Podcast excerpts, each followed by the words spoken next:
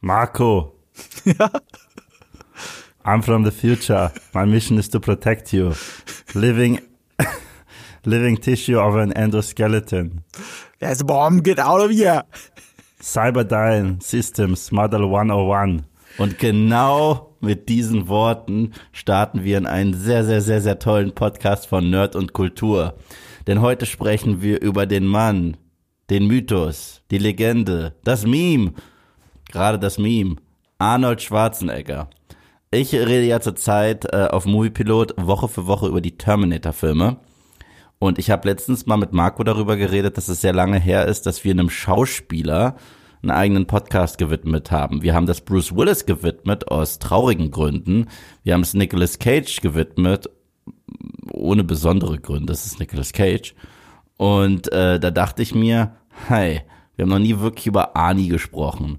Und gerade wenn der Nerd-Teil dieses Podcasts, also es muss jetzt nicht zwingend Kultur sein, obwohl, wenn wir uns später die Liste so angucken, mal gucken, äh, dachten wir uns, sprechen wir über die zehn besten Filme von Arnold Schwarzenegger. Und äh, wie immer laufen ja unsere Top Tens ein bisschen anders ab. Das bedeutet, Marco hat fünf Filme, ich habe fünf Filme, eventuell gibt es eine Überschneidung. Wenn es eine Überschneidung gibt, gibt es auch sowas wie ein Honorable Mention, also eine Ehrennennung. Und damit würde ich sagen, we are back. Marco. Hi. Hi. Wir haben erschreckend wenig Überschneidungen. Kann man das schon mal sagen? Wir haben zwei Überschneidungen. Äh, zwei, ja, aber das ist erschreckend wenig für eine Ani Top Ten Liste. Ich muss aber auch sagen, ich war hier fair. Ich habe mir deine Liste sehr lange angeguckt, weil, wie du mich kennst, bereite ich diese mhm. Podcasts nicht so wirklich vor wie du, so akribisch. Und ähm, ich wollte auch einen deiner Fil äh, zwei deiner Filme, die du drin hast, mhm. hätten locker auch auf meine Liste ge äh, gekonnt. Ich habe es einfach nur nicht gemacht, damit wir nicht eins zu eins die gleiche Liste haben. Also, weil wenn ich mir so deine Nummer vier angucke, ist einer der besten Ani-Filme. Ich bin sehr froh, dass du ihn drin hast wenn ich mir deine äh, Nummer drei angucke, ist es ein Film, über den meiner Meinung nach viel zu wenig gesprochen wird. Bin ich sehr froh, dass du ihn in deiner Liste hast. Und Nummer zwei ist sogar ein Genre-Klassiker. Deswegen, du hast eine ganz tolle Liste, Marco. Das kann ich dir jetzt schon mal sagen. das, äh, das, das freut mich. Ich, ich, ich bin äh, überrascht über deine Liste. Also ich dachte eigentlich, oh Gott, Marco, wenn du jetzt diese Filme, diese Reihenfolge bringst, was soll denn Eve anderes wählen als genau so? Und nö, das ist gar nicht der Fall. Ich habe kurz drüber nachgedacht, meine Liste wäre krass ähnlich gewesen, aber das war mir dann zu langweilig. Das ist so ein bisschen, als wir das erste Mal so eine Top 10 hatten, glaube ich, war das unsere Lieblingsfilme des Jahres 2021. Und dann hast du auf meine Liste geguckt und gesagt, okay, Gott sei Dank ist der Film vertreten schreibe ich einen anderen rein. So, Gott sei Dank, der ist der Film vertreten, schreibe ich einen anderen rein. Es war damals, ich weiß ganz genau, dass ich äh, zwei Filme drin hatte, über die du auch sehr gerne mhm. äh, sprechen wolltest. Der eine war The Green Knight und der andere war Pig. Mhm. Und als du gesehen hast, die sind schon vertreten, dachtest du, okay, safe, wir können so oder so über diese Filme sprechen und sie denen da draußen mhm. ans Herz legen. Da habe ich noch zwei andere. Da, da, muss man aber dazu sagen, ähm, das hat ja auch mit Schwanken zu tun. Also ich mhm. glaube, ich hätte die Liste auch ohne dich so festgehalten, aber ich, ich denke halt so, oh Gott, und die Top-Filme des Jahres und in welcher Reihenfolge. Ähm, und das, das kann einem sehr schwer fallen. Und äh, Gott, wenn ich wählen müsste zwischen, was habe ich denn drin nochmal gehabt letztes Jahr? Ähm, das war ja schon vorletztes Jahr. Vorletztes also Jahr, letztes stimmt, Jahr kam der Podcast. Äh, du hattest, ähm, du hattest einmal den Film drin von Guillermo del Toro. Ach, äh, Nightmare Alley, ja, stimmt. Den habe ich ja nicht gesehen. Ja. Ähm, was hattest du noch drin? Du hattest irgendeinen Film drin, den ich nicht gesehen habe. Ich habe ihn also, jetzt vergessen. Ihr, ihr könnt es uns ja sagen, oder anders gesagt, ihr könnt uns ja zuhören. es gibt ja einen Podcast dazu, sowohl für mhm. letztes Jahr als auch für vorletztes Jahr. Und äh, wie gesagt, ich, ich, ich, ich glaube, die Reihenfolge wäre auch ohne dich so entstanden, aber mit viel Zähneknirschen. Mhm. Und äh, so bin ich immer ganz froh, äh, wenn Filme Erwähnung finden, die ich auch gerne erwähnen würde, aber bei einer Top 5 wird's halt eng. Ich will übrigens irgendwann mal mit dir auch so eine Top 10 machen, von den äh, unserer Meinung nach ähm, most underrated Comic-Verfilmungen, weil Leute sprechen nur noch über MCU und so weiter. Mhm. Da gibt es so viele tolle Sachen, ja. die gar nicht mehr besprochen werden. Also ich weiß, was meiner ist auf der Eins. Dabei. Ich weiß meine ersten zwei. Ja, ich sehe ihn mittlerweile als underrated. Das heißt, damals, als er rauskam, hat er auch ein gigantisches Kult-Following generiert. Aber heute wird über den nicht mehr gesprochen und deswegen sehe ich ihn mittlerweile als underrated. Und äh, ich möchte ihn jetzt nicht benennen. Ich weiß, welchen ich, du meinst. Ich weiß es. Ich, ich gebe jetzt, ich gebe jetzt einfach mal ein, äh, ein, ein ähm, Hint, ohne, obwohl die meisten es dann erraten können, aber ich sag Gothic. Sehr, sehr Gothic. Nee, jetzt meine ich Ah, oh, doch, doch, doch, jetzt weiß ich, was du meinst. Ach, ich, ich dachte, du meinst einen anderen. Ah, ja, ja, alles klar. ich weiß, ja. ich weiß es genau. Äh, stimmt, der hat ein Kult-Following und äh, Filme, die man nicht mehr so auf dem Schirm hat, die jetzt unter diesem ganzen Marvel-DC-Kram dann doch irgendwie untergehen. Ja. Äh, das wäre echt eine schöne Liste. Das hatten wir ja schon vor längerer Zeit besprochen, dass wir das mal irgendwann machen wollen. Und ihr werdet es auch gehört haben, wir haben jetzt auch diesen Monat super viele Podcasts gemacht. Aber mhm. nein, ich muss nochmal entwarnen, wir haben es nicht festgelegt, jetzt immer zweimal die Woche und immer mittwochs oder donnerstags noch eine Bonusfolge. Ich bleibe dabei, das ist im Moment eine Bonusfolge, dass wir äh, mal zweimal die Woche liefern. Ähm, mhm. auch nächste Woche. Seid überrascht. Es ist ein Film, der dann immer noch aktuell ist, aber nicht so super aktuell, nicht zum Start. Mhm. Und mhm. trotzdem besprechen wir ihn, weil wir gerne einfach über ihn reden wollen. Das ist Aber der, das den du jetzt nachgeholt hast? über den wir geredet äh, Nee. Nachgeholt. Ist es nicht der, den ich zuerst gesehen habe? Ja, du hast ihn zuerst gesehen. Ach so, gut, gut, gut, gut, gut. Aber dann, nachgeholt, der ist ja gerade in Deutschland gestartet. Ja, okay, aber du warst nicht bei der PV, meinst Ja, die PV war schon vor ein paar Wochen. Und, genau, und, genau. Äh, ich glaube, da hatte ich sogar noch Urlaub, als die PV war. In ich unserem Bereich sage ich immer nachgeholt, wenn man nicht bei der PV ist. Ja, ja, ja, ja. Was, was verständlich ist. Also für Leute wie dich und mich ist das ja dann nachholen. Zum Beispiel, ich habe letztes Jahr Jurassic World nachgeholt und bereue es. Ach so, nachgeholt, weil du wirklich normal im Kino warst. Genau. Ja, gut, das würde ich wirklich nicht so formulieren. Ich kann das schon mal sagen, unsere Liste ist auf jeden Fall, unsere Top Ten Liste ist auf jeden Fall besser als die von Rotten Tomatoes. Das ist mhm. interessant. Mhm. Du kannst äh, äh, da natürlich oh. auch bei Schauspieler Arnold Schwarzenegger einfach, kannst du die Filme äh, äh, sortieren lassen nach dem Kritik Kritiker-Score bei Rotten Tomatoes. Also äh, ist natürlich dieses Certified, ne? Das ist nicht der Durchschnitt. Mhm. Und da sieht die Liste so ein bisschen anders aus, als man es erwarten würde. Natürlich sind, sind äh, die üblichen Verdächtigen sind mit dabei, aber was mich wirklich schockiert hat, ist, nach Rotten Tomato Score ist der, warte mal, 1, 2, 3, 4, 5, 6, 7, 8 beste Schwarzenegger-Film, der je gemacht wurde, Terminator Dark Fate. Der acht das beste. Eine, das ist eine absolute Sauerei, weil das ist wahrscheinlich der schlimmste also es ist definitiv der schlimmste Terminator-Film für mich.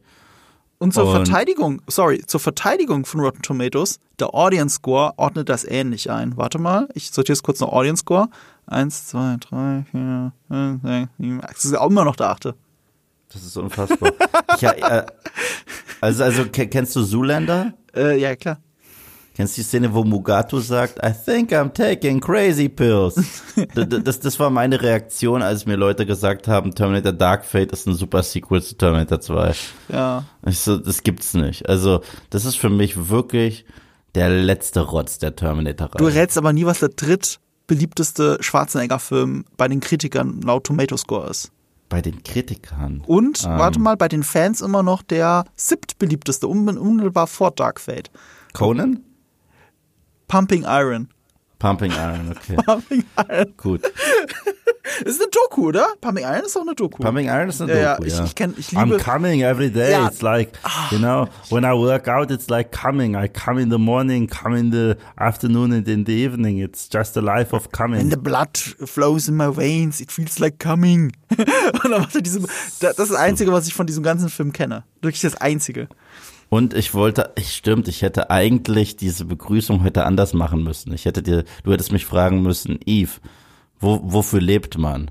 Und dann hätte ich sagen müssen, crush your enemies, see them driven before you and hear the lamentation of their women. so. Conan. Hab, ja, Conan habe ich im Original nie gesehen, weil ich den halt Oh mein Gott, oh, oh, da war der Akzent noch so viel härter. and if you don't grant me revenge, And to hell with you. Großartig. Into the tunnel, into the boat. Das ist, ja, das ist das Ding, warum mir diese Liste aber relativ schwer gefallen ist. äh, im Verhältnis zu dir vielleicht, äh, weil ich bin nicht der größte Schwarzenegger-Fan. Ich finde ein paar seiner Filme unfassbar genial und das eben nicht nur wegen Schwarzenegger. Ich glaube, das ist der Punkt. Mhm. Ich mag halt, wenn du meine Liste guckst, das sind alles Filme, äh, das liegt nicht an Schwarzenegger alleine, ja. dass sie so cool sind. Du hast vor Recht. Mindestens zwei von denen sind sogar eigentlich ein Meta-Kommentar auf das Image von Arnold Schwarzenegger. Mhm. Und deswegen funktioniert es für mich, weil das, das war, als wir aufgewachsen sind in den 80ern und 90ern, war das immer ja die große Frage. Es war diese Action-Übergangsphase. Also ihre High-Time hatten sie Ende der 80er, Anfang der 90er. Und da war man entweder der Typ Stallone oder der Typ Schwarzenegger. Welche Filme mhm. mag man lieber? Und mhm. äh, ich kann das, ich, weißt du, du wir machen uns ja nicht umsonst auch so ein bisschen lustig gerade drüber ich mag das eigentlich nicht, sich über die L Filme, die ich liebe, lustig zu machen. Also ich, ich mach mir ich, ich muss sie mal ernst nehmen, deswegen bin ich nicht so der Trash-Fan. Mhm. Und bei Schwarzenegger fällt mir das oft schwer, außer natürlich in seinen aller, allerbesten Filmen, weil die weil das halt tolle Filme sind und es nicht nur an Schwarzenegger liegt. Und deswegen war ich immer mehr der Typ Stallone. Ich auch. Ich bin auch eher der Stallone-Typ tatsächlich. Also ich, äh, ich habe äh, von beiden extrem viel gesehen. Stallone ist definitiv der bessere Schauspieler. Mhm. Das muss man einfach sagen, weil Stallone ist halt auch ein wahnsinniger Schauspieler. Das vergisst man manchmal voll häufig, wenn man so seine trashigeren Filme schaut, was der eigentlich für ein Powerhouse ist. Also Stallone hat mich schon häufiger zu Tränen gerührt, gerade in Rocky und im ersten Rambo. Äh, da kann man gar nichts sagen. Und ähm, Jemand hat mal einen ziemlich geilen Vergleich angestellt. Ich will mir den jetzt nämlich nicht äh, auf die äh, Kappe schreiben, dass der von mir kommt. Aber ich weiß nicht mehr, wer das war. Und meinte, The Rock und Schwarzenegger miteinander zu vergleichen, ist richtig witzig. Weil The Rock ist eigentlich ein ziemlich talentierter Kerl. Der kann gar nicht mal so schlecht schauspielen. Der kann sogar, der hat sogar Range eigentlich, spielt aber fast nur in Scheiße mit. Mhm. Okay, also seine Filme sind fast alle Kacke. Mhm. Und Arnie war immer so limitiert durch sein Schauspiel, hat aber in ein paar der besten Filme mitgespielt mhm. ever und äh, war halt immer glücklich, wenn es um Angebote ging, äh, die Drehbücher, die ihm, äh, die auf seinem Tisch gelandet sind.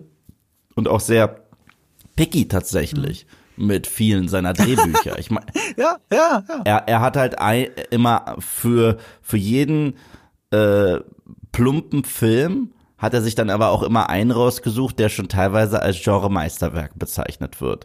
Und äh, so eine Karriere war halt auch nur so in den 80ern möglich für einen Typen wie Ani.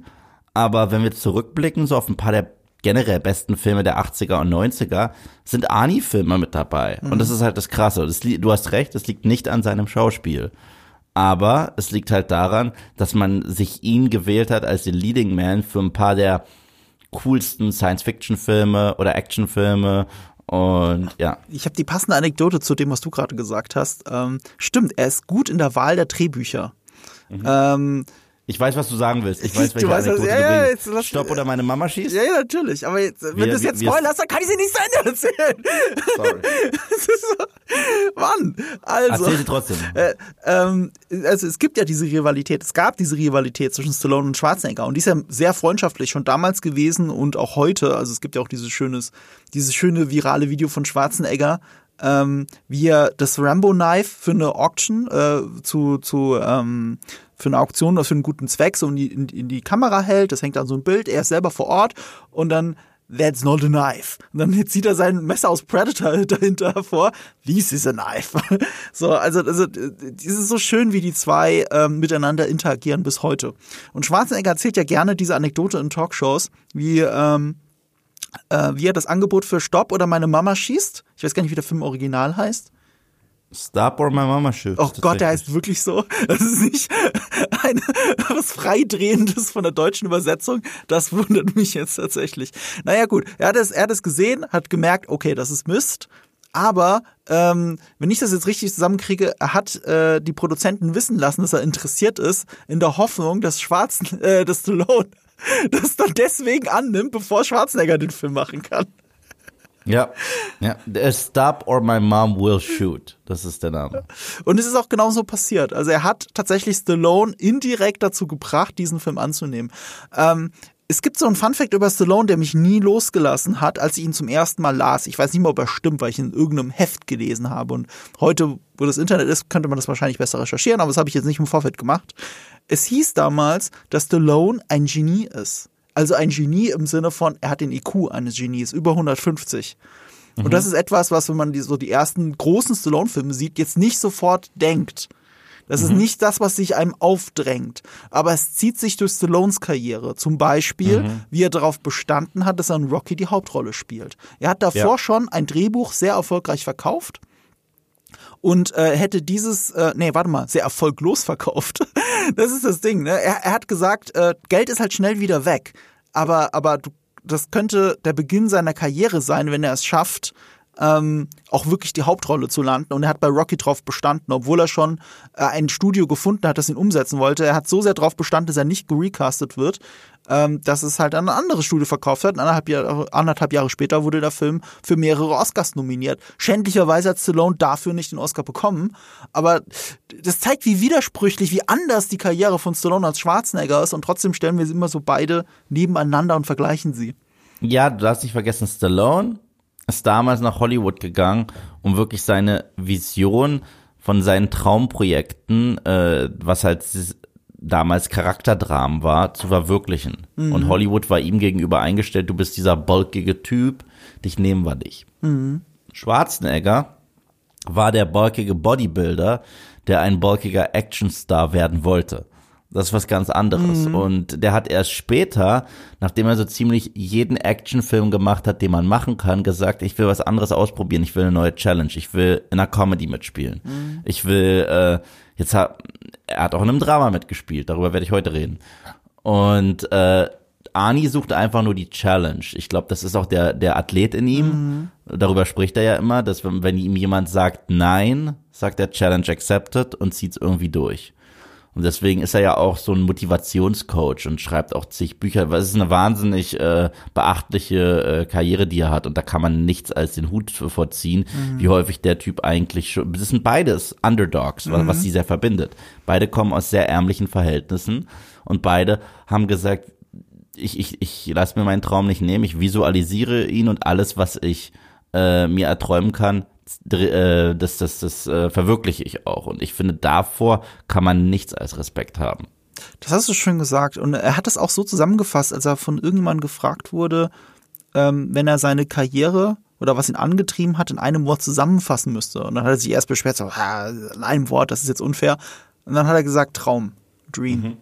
Träumen und es dann umsetzen. Das ist halt der Weg, die, der ihn durch seine Karriere gezogen hat. Und deswegen habe ich immer auch sehr viel Respekt vor Arnold Schwarzenegger. Ich liebe auch seine Social Media Auftritte, wie sehr er sich gegen rechts einsetzt, gegen den, gegen den Weg der Republikaner gerade in den USA, weil er ja selber Republikaner ist.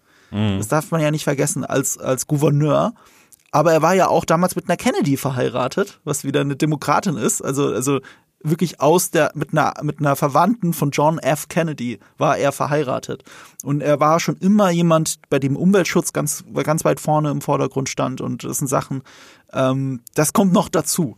So, also wer Arnold Schwarzenegger in Wirklichkeit ist und wie seine Filme sind. Ähm, und man kann nicht beides komplett voneinander trennen, deswegen habe ich auch zwei Metafilme drin. Aber du hast auch so schön gesagt, er sucht ja die Challenges. Und dieser erste richtige, große, geglückte Challenge ist deine Nummer fünf. Genau. Ähm, es ist tatsächlich seine zweite erste große Challenge.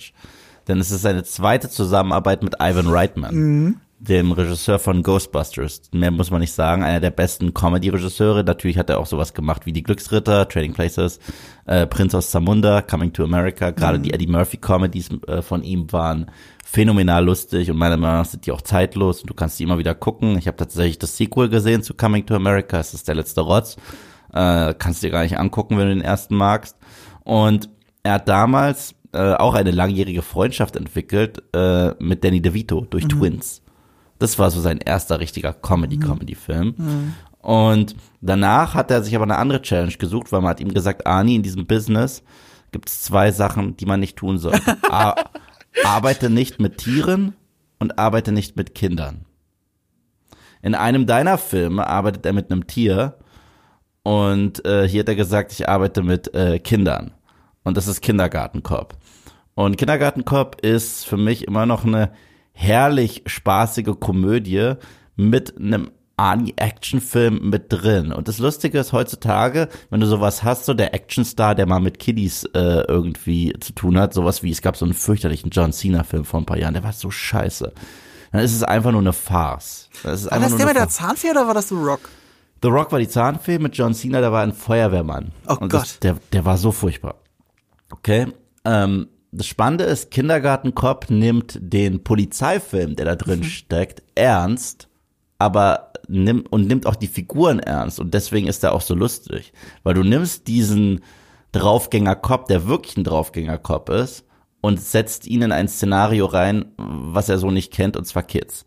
Und deswegen sind halt auch seine Methoden anfangs ganz anders. Also er ist ja eigentlich nur da, um Fall zu lösen, weil er probiert über den einen Jungen, der da ist, der ist Dominic, sein Vater ist ein Gangster, der probiert den zu kriegen. Mhm. Und deswegen stellt er den ja Fragen äh, äh, im, im Unterricht, die dir in den Kopf stellen würde. Who's your daddy and what does he do? so. Und, äh, und er hat dann so eine militaristische Art, mit den Kids umzugehen, die dann aber auf einmal viel besser werden und dann wärmt sein Herzchen auch auf. Und da gibt's wirklich unfassbar süße Szenen. Die Kids sind alle klasse. Und zum Schluss ist der Film dann sogar ein bisschen blutig.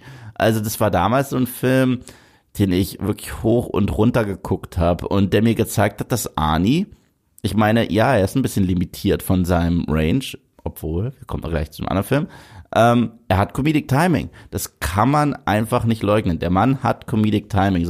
Ich meine, so viele seiner One-Liner, die wir heute schon rausgehauen haben, die muss man erstmal verkaufen können. Mhm. Weißt du, du, äh, du denkst, was für ein blöder Spruch. Ja, aber er kann diesen Spruch irgendwie verkaufen. Und äh, hier ist es halt doppelt und dreifach lustig, wenn du ihn halt in diesem Szenario mit diesen Kids hast, wo er ähm, erstmal so was raus wie There is no bathroom und später siehst du dann seine softe Seite, die aber nie zur Farce wird. Das ist nicht so nach dem Motto, wir stecken jetzt Arnie in Ballettkleid und, und lachen eine Runde, so wie es bei so einem Film mit Hulk Hogan war, den der gemacht hat, sondern es ist wahnsinnig organisch. Deswegen ist der Film auch so ein bisschen, wie du so gerne sagst, wholesome. Mhm. Also der Film hat echt ein gigantisches Herz und trotzdem, wer die Arnie One-Liner haben möchte und die Arnie Action haben will, die gibt's zum Anfang und die gibt's zum Ende des Films ebenfalls. Das heißt, so ähnlich wie, äh, deswegen funktioniert er auch auf Metaebene so richtig gut. Der Ani, den wir kennen, ist der Actionstar. Und im Film, der Ani, den wir kennen, ist ein Actionstar. Aber der wird dann aus seiner Komfortzone mhm. raus, äh, äh, rausgezogen. Und das wurde ja Ani dann auch im wahren Leben. Und das macht diesen Film meiner Meinung nach so besonders. Und unfassbar unterhaltsam. Das macht ihn wirklich zu einem dieser Metafilme. Also ich habe zwei andere genommen, aber das ist immer einer dieser Filme, die mit dem Bild des Arnold Schwarzeneggers spielen. Und das macht ihn auch so gut. Äh, ich kann mich nur ganz schwach noch an den Film erinnern. Ich weiß auch noch, wie cool ich den Anfang fand, weil das war einfach ein Ani-Film. Das war genau ja. das, was die ähm, Simpsons-Filme schon, im, äh, die, also wirklich in Simpsons in der Serie auch immer parodiert haben. Mit, äh, wie heißt die Arnold Schwarzenegger-Version dort? Rainier Wolfcastle. ja, genau, Wolfcastle. So, jeder Moment, den du von Wolfcastle siehst, ist genau das, was Kindergartenkopf zeigt am Anfang. Das mhm. ist Arnie, aber noch mal übertriebener. Und I'm the Party Pooper. genau. Auch das Spiel mit den One-Linern. Das ist Wieso da alles kenne ich drin. die alle auswendig? Weil du das halt anscheinend öfter gesehen hast. Ich kenne keinen einzigen One-Liner aus Kindergartenkopf. Oh, ich kenne so viele. Ich habe den dafür zu selten gesehen. Ich habe den schon ein paar Mal gesehen, halt in meiner Jugend, äh, relativ spät wahrscheinlich.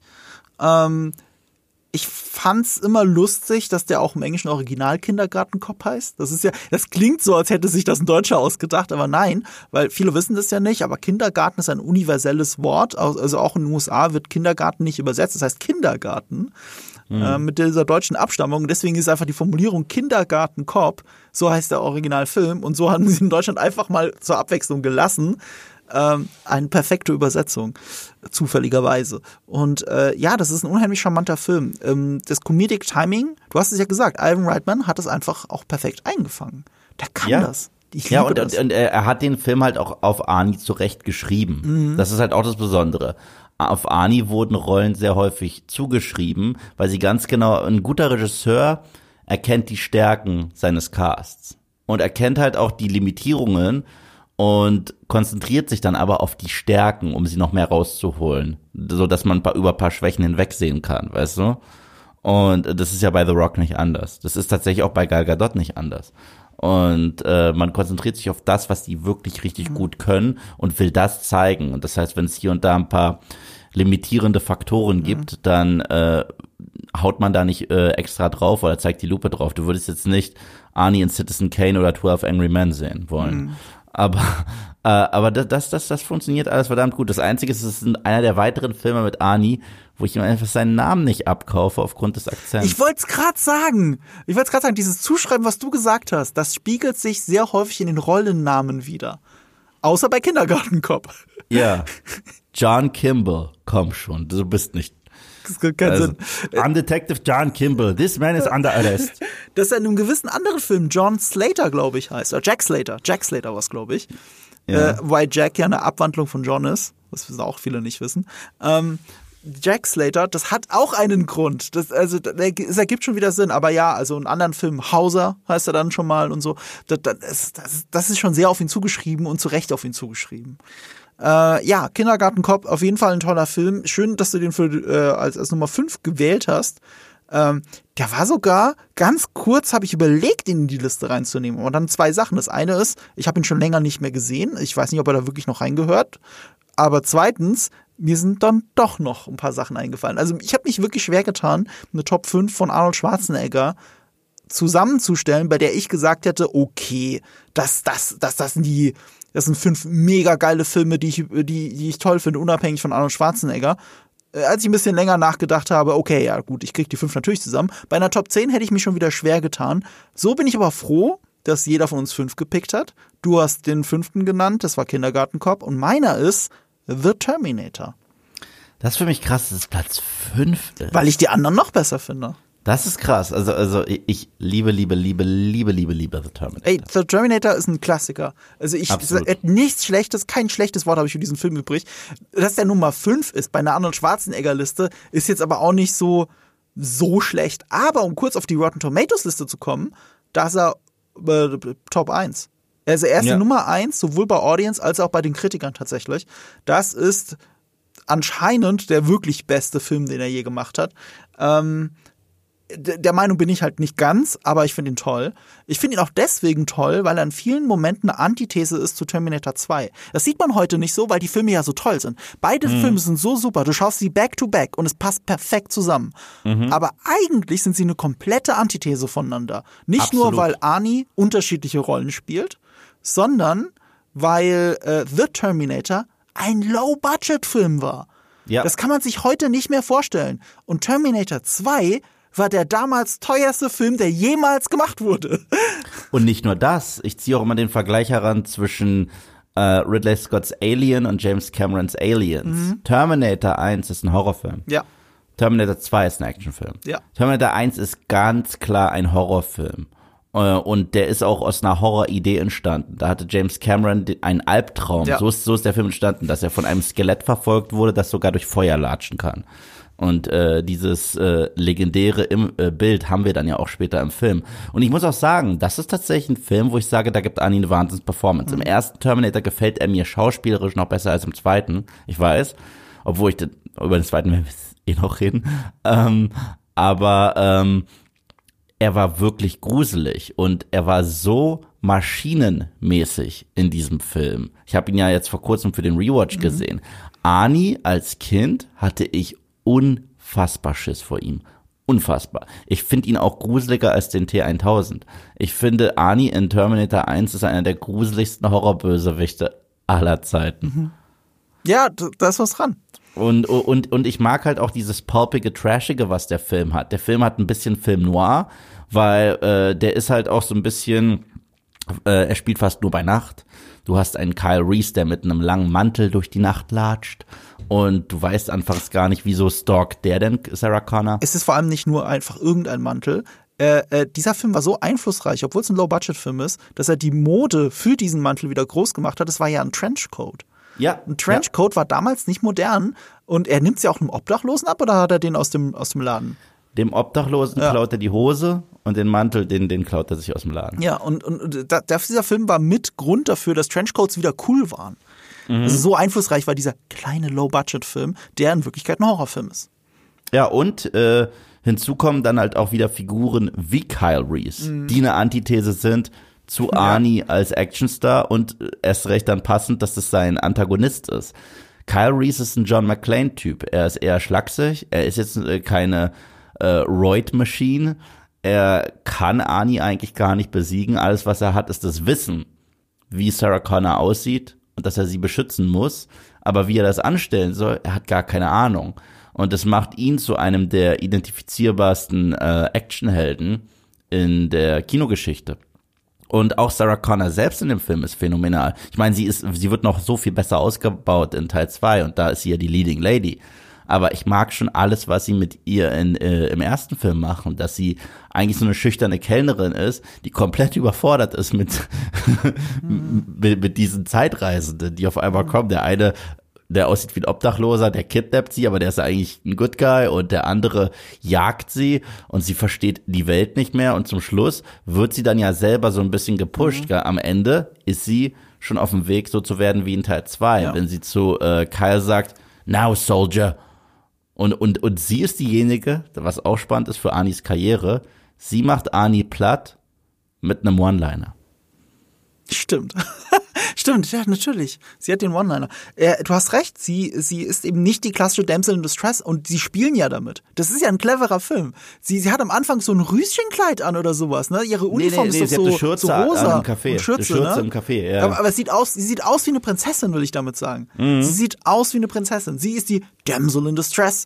Und dann nimmt der Film ihr irgendwann den eigentlichen Helden, der sie ja beschützen soll, und sie wird selbst zur Heldin. Und, und ja. das ist ein zutiefst progressiver Film, der das dann im zweiten Teil sogar noch weiterspinnt, weil wenn du so nah an diesem Heldsein und Morden bist, dann bist du ganz schnell selbst dein eigener Bösewicht. Das hast du ja mhm. neulich so schön gesagt, ich glaube bei uns im Podcast, ähm, dass sie zum Terminator wird. Mhm. In Teil 2. Und äh, was auch cool ist, äh, dass der Film sau subtil ist, was viele Sachen angeht. Andere würden die erklären, ja. Aber am Ende des Films, die, letztes, die letzte Einstellung, erstens finde ich es auch toll, dass Terminator 1 und 2 auch Mutterschaft zelebrieren. Mhm. Das tun die späteren nicht, die spucken teilweise drauf, was ich ganz schlimm finde. Und äh, sie ist da mit einem Babybauch von John und streichelt ihn und sagt, ich weiß gar nicht, was ich dir alles sagen kann, weil sie ja diese, dieses Logbuch für ihn macht und weiß, sie, sie weiß nicht, ob wenn sie es ihm sagt, eventuell jetzt schon die Zeit verändert wird, weil sie mit dem Konzept noch verwirrt ist. Aber wer darauf achtet, sie hat so eine Bandana in den Haaren am mhm. Ende, wo ja auch das Foto von ihr geschossen wird, das später Kyle Reese kriegen wird. Mhm. Ähm, die Bandana ist, sehr, erinnert sehr an den Look der Soldaten der Resistance. Das mhm. heißt, sie hat das erste Mal, im Grunde genommen ist sie die erste Resistance-Soldatin durch diese Bandana, was mhm. ich cool finde. Und was hat sie? Sie hat einen Schäferhund auf ihrem äh, Beifahrersitz, was auch nicht von ungefähr ist, weil durch Kyle Reese hat sie gelernt, dass Hunde die erste Defense-Line sind für Terminator, weil mhm. sie den Unterschied erkennen zwischen Maschine und Mensch. Mhm. Deswegen äh, ist ja in der Deleted Scene in Terminator 2 auch der Fall, wo der Hund die ganze Zeit anfängt zu bellen, wenn der T1000 da ist und äh, in der Deleted Scene geht er raus und killt dann den Hund. Also äh, das sind so alles kleine, feine Sachen, die James Cameron da schon so rumgesponnen hat, die ich wirklich toll finde. Ja, da steckt da alles drin. So ein großartiger Film. Und wie gesagt, low budget und hat dann äh, Arnold Schwarzenegger endgültig zum Star katapultiert. Und ja, Jahre später kam ja erst die Fortsetzung. So ähnlich wie ja. bei Alien und Aliens. Alien genau. war 79, Aliens war, wann waren der 85, denn? 85, so. Mitte der 80er. Oder 87 sogar. Ja, ja 87 glaube ich auch eher. Terminator hat er davor gemacht. Ja, Terminator, der erste kommt 84 und der zweite, äh, ich meine 91. Er musste auch für Alien natürlich sehr kämpfen, dass er das Budget, Aliens, sehr kämpfen, dass er dieses Budget kriegt und dafür war natürlich Terminator als der Pitch-Film hat, äh, hat dann besser funktioniert und vor allem der riesige Erfolg von Terminator, so dass er das Geld gekriegt hat für Aliens, der immer noch erschreckend wenig gekostet hat für das, wie er aussieht, auch zu dieser oh, Zeit. So, Alien, du hattest recht, äh, 79 und Aliens äh, 86. 86, stimmt, ja. 86. Und Terminator 2 war 91. Also es ist schon ordentlich später als The Terminator. Und da war ja auch Arnold Schwarzenegger eine andere, also im, in der öffentlichen Wahrnehmung eine andere Figur. Sie, sie spielen ja sogar so noch so ein bisschen damit, weil die ersten Teaser zu Terminator 2 äh, suggerieren noch, dass er der Bösewicht ist. Leider haben die es im ersten Trailer schon verraten, was ja. ich total doof finde. Aber ähm, was auch cool ist, ähm, in äh, Terminator 1 etabliert James Cameron seinen Look für futuristische Armeen, den er beibehalten sollte. Mhm. Sie sehen genauso aus wie die Space Marines aus Aliens und es gibt sogar ein paar der Vehikel, die wir dann wiedersehen in Avatar. Ja. Übrigens, Avatar 2 ist auch aus einem Traum entstanden, genau wie Terminator. Äh, es muss nur ein sehr feuchter Traum gewesen sein. er hat die Schlümpfe geguckt und hatte merkwürdige Fantasien. Äh, apropos Fantasien, ich muss hier jetzt die Augen zumachen und mir vorstellen, wie der Film ist, weil ich ihn nicht gesehen habe. Und du hast ihn nicht gesehen bis gestern Abend. Und Richtig. jetzt ist er auf deiner Nummer 4. Und das ist ja, ja mal äh, ein Einstand. Maggie. Das ist ein Film, äh, wo mich Sebastian immer wieder gefragt hat, hast du eigentlich je Maggie gesehen? Und ich, nein. Also, guck ihn dir an, Ani kann Schauspielern.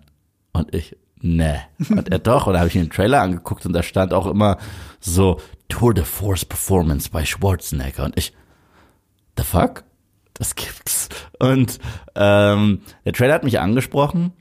Ich wusste aber nicht wirklich, was mich erwartet. Und dann war es gestern soweit. Ich habe mir den gestern mal endlich angeguckt. Und es ist echt ein faszinierender Indie-Film. Aber der ist so Indie. Mhm. Also er ist die Antithese zu allem. Weil, weil Ani ist der König der Blockbuster. Mhm. Ob Comedy, ob Klamauk, ob Satire, ob Sci-Fi, ob Action. Ani ist der King der Blockbuster.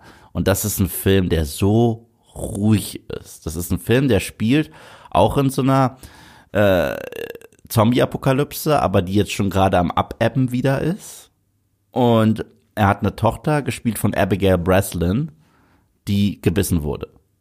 Und eigentlich ist es ein Film, der sich äh, um einen Vater dreht, der lernen muss, äh, das Schicksal seiner Tochter anzuerkennen und lernen, sie loszulassen, weil es gibt keine Heilung. Und das ist ein Film einfach über jemanden, der erfährt, dass seine Tochter eine tödliche Diagnose bekommen hat. Und das ist der ganze Film. Und er will sie nicht hergeben, weil man soll sie jetzt in, eigentlich in ein Quarantänezentrum stecken, damit man ihr irgendwas injiziert, damit sie stirbt. Und das will er nicht. Er will so viel Zeit wie möglich, wie er noch mit seiner Tochter hat, verbringen mhm. können. Und es gibt keine Action in diesem Film. Ich meine, ein, zwei Zombies werden sogar kaputt gehauen. Aber selbst das ist jetzt nicht wie bei The Walking Dead, höchstens wie bei The Walking Dead Staffel 1. Und zwar, das sind traurige Sequenzen, wo man den Menschen noch wieder erkennt, der das Zombie mal war. Und äh, auch bei Abigail Breslin, die ja eh immer super ist, wie sich das ganz langsam entwickelt, ist tragisch. Also es ist kein Horrorfilm, es ist ein Drama. Und es gibt so viele Szenen mit Arnie, wo er alleine und ruhig durch äh, Zimmer läuft und ihm die Tränen einfach übers Gesicht laufen. Und dann gibt's diese Szenen, wo er einfach mal mit seiner Tochter noch am Tisch sitzt und mit ihr was isst und ein bisschen rumspaßen kann. Das hat mich schon fast daran erinnert an diese Abendessensequenz aus Logan, weißt du, mhm. wo die dort eingeladen sind äh, bei der Familie, der sie geholfen haben äh, mit den Pferden. Ja. Und Ani kann das. Und das ist so eine, so eine subtile, ruhige Performance, weil klar, wir kennen Ani in Rollen, wo er nicht viel redet, wie Terminator 1. Hier redet er auch sehr wenig, aber er sagt so viel aus mit seinen Augen.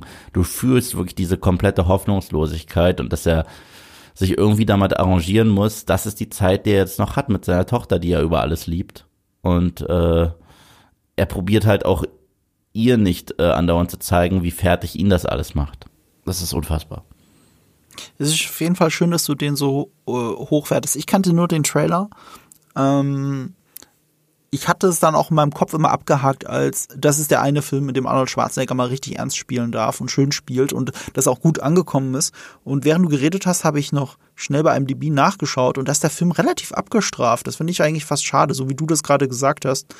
Ähm, also mich hast du. Also ich werde den äh, mal bei Gelegenheit endlich nachholen, damit ich mir wirklich selber ein Bild machen kann. Ist ein krasser Slowburn. Also ähm, man hat auch schon fast Gefühl, das Gefühl, der Film hätte auch eine Short Story sein können. Mhm. das passt so gut, sorry, weil, weil der Regisseur ja. hauptsächlich Shortfilms gemacht hat. Genau, aber so lang ist der Film jetzt auch nicht. Ja. Also der Film geht so 90 Minuten. Also das geht vollkommen klar. Und wie gesagt, das ist eine Performance, die ich Ani nicht zugetraut habe, muss ich einfach sagen. Weißt du, was der Regisseur auch gemacht hat? Er wird aber nicht gecredited in dieser Serie. Ich sehe es gerade. Mhm. Er hat, er war der Main Title Designer von The Walking Dead. Ah, okay, T Title Designer. Title Designer, ja. Aber gut, ich weiß nicht, ob Greg Nicotero an der äh, Zombie-Maske äh, mitgearbeitet äh, hat, das weiß ich nicht. Hey, der hat auch bei The Last of Us mitgearbeitet, bei sehr vielen Videospielen sehe ich gerade, bei Filmen generell. Also er ist sehr oft, also immer Title Designs. Also das geht, das geht bei ihm von äh, Lone Ranger bis äh, äh, Spiele wie Halo 5, äh, The Last of Us tatsächlich. Also äh, das, das, ich bin selbst gerade überrascht. Hangover. Also das ist eine sehr breite Palette und darunter eben The Walking Dead. Holy ich shit. Ich liebe ja die, die Titelsequenz von uh, The Walking Dead. Die ist Dead. fantastisch. Und ich, und du hast ja nicht weitergeguckt, aber ab Season 9 haben sie eine neue. Und die finde ich viel besser. Besser? Die finde ich viel besser, ja. Okay, die haben, die, die, also, also, also Season 9 hat ja eh so ein bisschen den Reboot-Button gedrückt. Aha. Und da haben die so eine, so ein gezeichnetes Intro, mhm. das richtig, richtig toll ist. Also die Musik ist die gleiche. Mhm. Aber, aber, aber, aber, was, was wir sehen, die Bilder sind anders. Und äh, damit haben sie auch so ein bisschen die Ära von Angela Kang eingeleitet. So, ja, es ist immer noch The Walking Dead und es ist jetzt nicht irgendwie eine neue Serie, deswegen Staffel 9 und hat auch die gleiche Musik, aber das Intro ist komplett anders. Und ähm, das fand ich sehr stark. So oder so hast du mich. Ich werde Maggie auch noch eine Chance geben. Kann man den irgendwo gerade streamen? Kannst du mir das sagen? Ich habe eine DVD äh, zugespielt bekommen. Mhm. Also. Ja, ich werde es im Auge behalten und ähm, ich, aber ich gehe davon aus, ich vielleicht auf Prime oder so. Ich glaube auf Prime tatsächlich. Gibt's auf Prime, habe ich gerade geguckt. Ich bin ihm halt auf jeden Fall sehr positiv gegenüber eingestellt, weil ich fand den Trailer schon toll und ja. äh, und wie du gesagt hast, das zieht sich ja auch durch Schwarzeneggers Karriere. Sein schauspielerisches Vermögen ist zwar sehr begrenzt, aber in den besten Filmen kitzelt es an genau den richtigen Stellen die das, was er als Schauspieler kann, raus. Mhm. Und äh, ich, ich finde, ähm, Maggie ist halt so der Beweis dafür, dass auch das Potenzial auch da drin lag. Weil äh, selbst bei Terminator 2, die, die, die Momente mit John Connor zusammen, die sind mhm. so herzlich und du musst gleichzeitig eine Maschine spielen ohne sichtbare Emotionen. Ja. Das geht ja. nicht, wenn du nicht schauspielern kannst. Ja, Ani kann mehr als äh, als man über ihn sagt. Er macht zwar häufig so Quatsch, weil die Drehbücher wollen, dass er Quatsch macht. Mhm. Aber ähm, wenn er möchte, kann er echt eine Wahnsinns-Performance hinlegen. Und Terminator 1 und 2 zählen für mich auch zu seinen wirklich besseren Performances. Da finde ich halt seine Performance in Teil 1 noch besser, äh, weil, weil er da so wie eine Maschine wirkt. Er wirkt nicht äh, wie jemand, der nicht schauspielen kann und einfach nur plump ist. Er wirkt wie eine Maschine, die zunehmend frustrierter wird, den Auftrag nicht erfüllen zu können.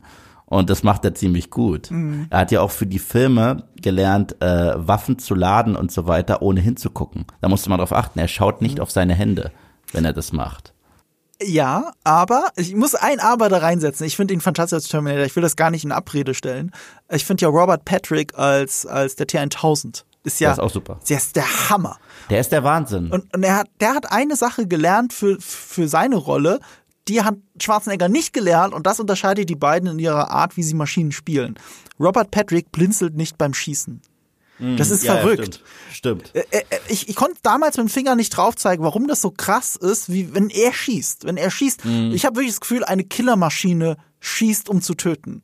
Und ich ja. konnte nie dem Finger drauf zeigen, was es ist, bis ich irgendwo den Funfact gelesen habe, dass er gelernt hat, nicht zu blinzeln beim Schießen. Und das sieht man dann, gerade weil er diese Beretta, die er, was weiß mhm. ich, über zwölf Kugeln hat, 16 glaube ich, der entlädt die ja komplett und blinzelt nicht einmal, während er schießt. Und jeder andere normale Mensch, also normale Mensch, der es nicht trainiert hat, der blinzelt beim Schießen. Absolut. Da kommt das Mündungsfall raus, es macht Knall. Du hast diesen kurzen Moment des Blinzelns. Und den hat selbst der Terminator in The Terminator und Terminator ja. 2.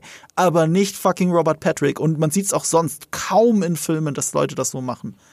Ja, das ist ja auch der Unterschied, die Art des Grusels der beiden. Mhm. Ähm, Ani war in eins so mega gruselig, weil er so roboterartig gewirkt hat. Ja. Ich meine, er war eine Maschine. Und ich finde übrigens, äh, viele vergleichen ihn auch mit klassischen Horrorkillern und ich finde, weißt du was, da ist sogar was dran. Es gibt nämlich diese Szene, nachdem er das erste Mal angeschossen wurde, mhm. so richtig von äh, Kyle Reese. Da ist er doch in seinem Hotelzimmer mit Fuck you, asshole, mhm. wo der Typ an der Tür klopft. Mhm. Und seine Haut, das ist ja Living Tissue of a Endoskeleton, die fängt an zu rotten, mhm. weil die ist tot, mhm. totes Gewebe und deswegen sind Fliegen auf seinem Kopf. Mhm. Das hat sowas Jason Voorhees-mäßiges, mhm. weißt du, was ich meine? Ja. Weil, weil, weil, weil jetzt haben wir den untoten Slasher-Killer mit einer Knarre. Ja. Der T1000 war so gruselig, eben weil er so menschlich war. weil äh, er, er sich so gut adaptiert hat. Das hat schon was von den Zylonen aus äh, Battlestar Galactica, Ja. dem Remake, Ja, weißt du? ja. Wenn er da an der Tür klopft von äh, Johns Eltern, also Pflegeeltern, Mhm. und sagt, he's a good looking boy.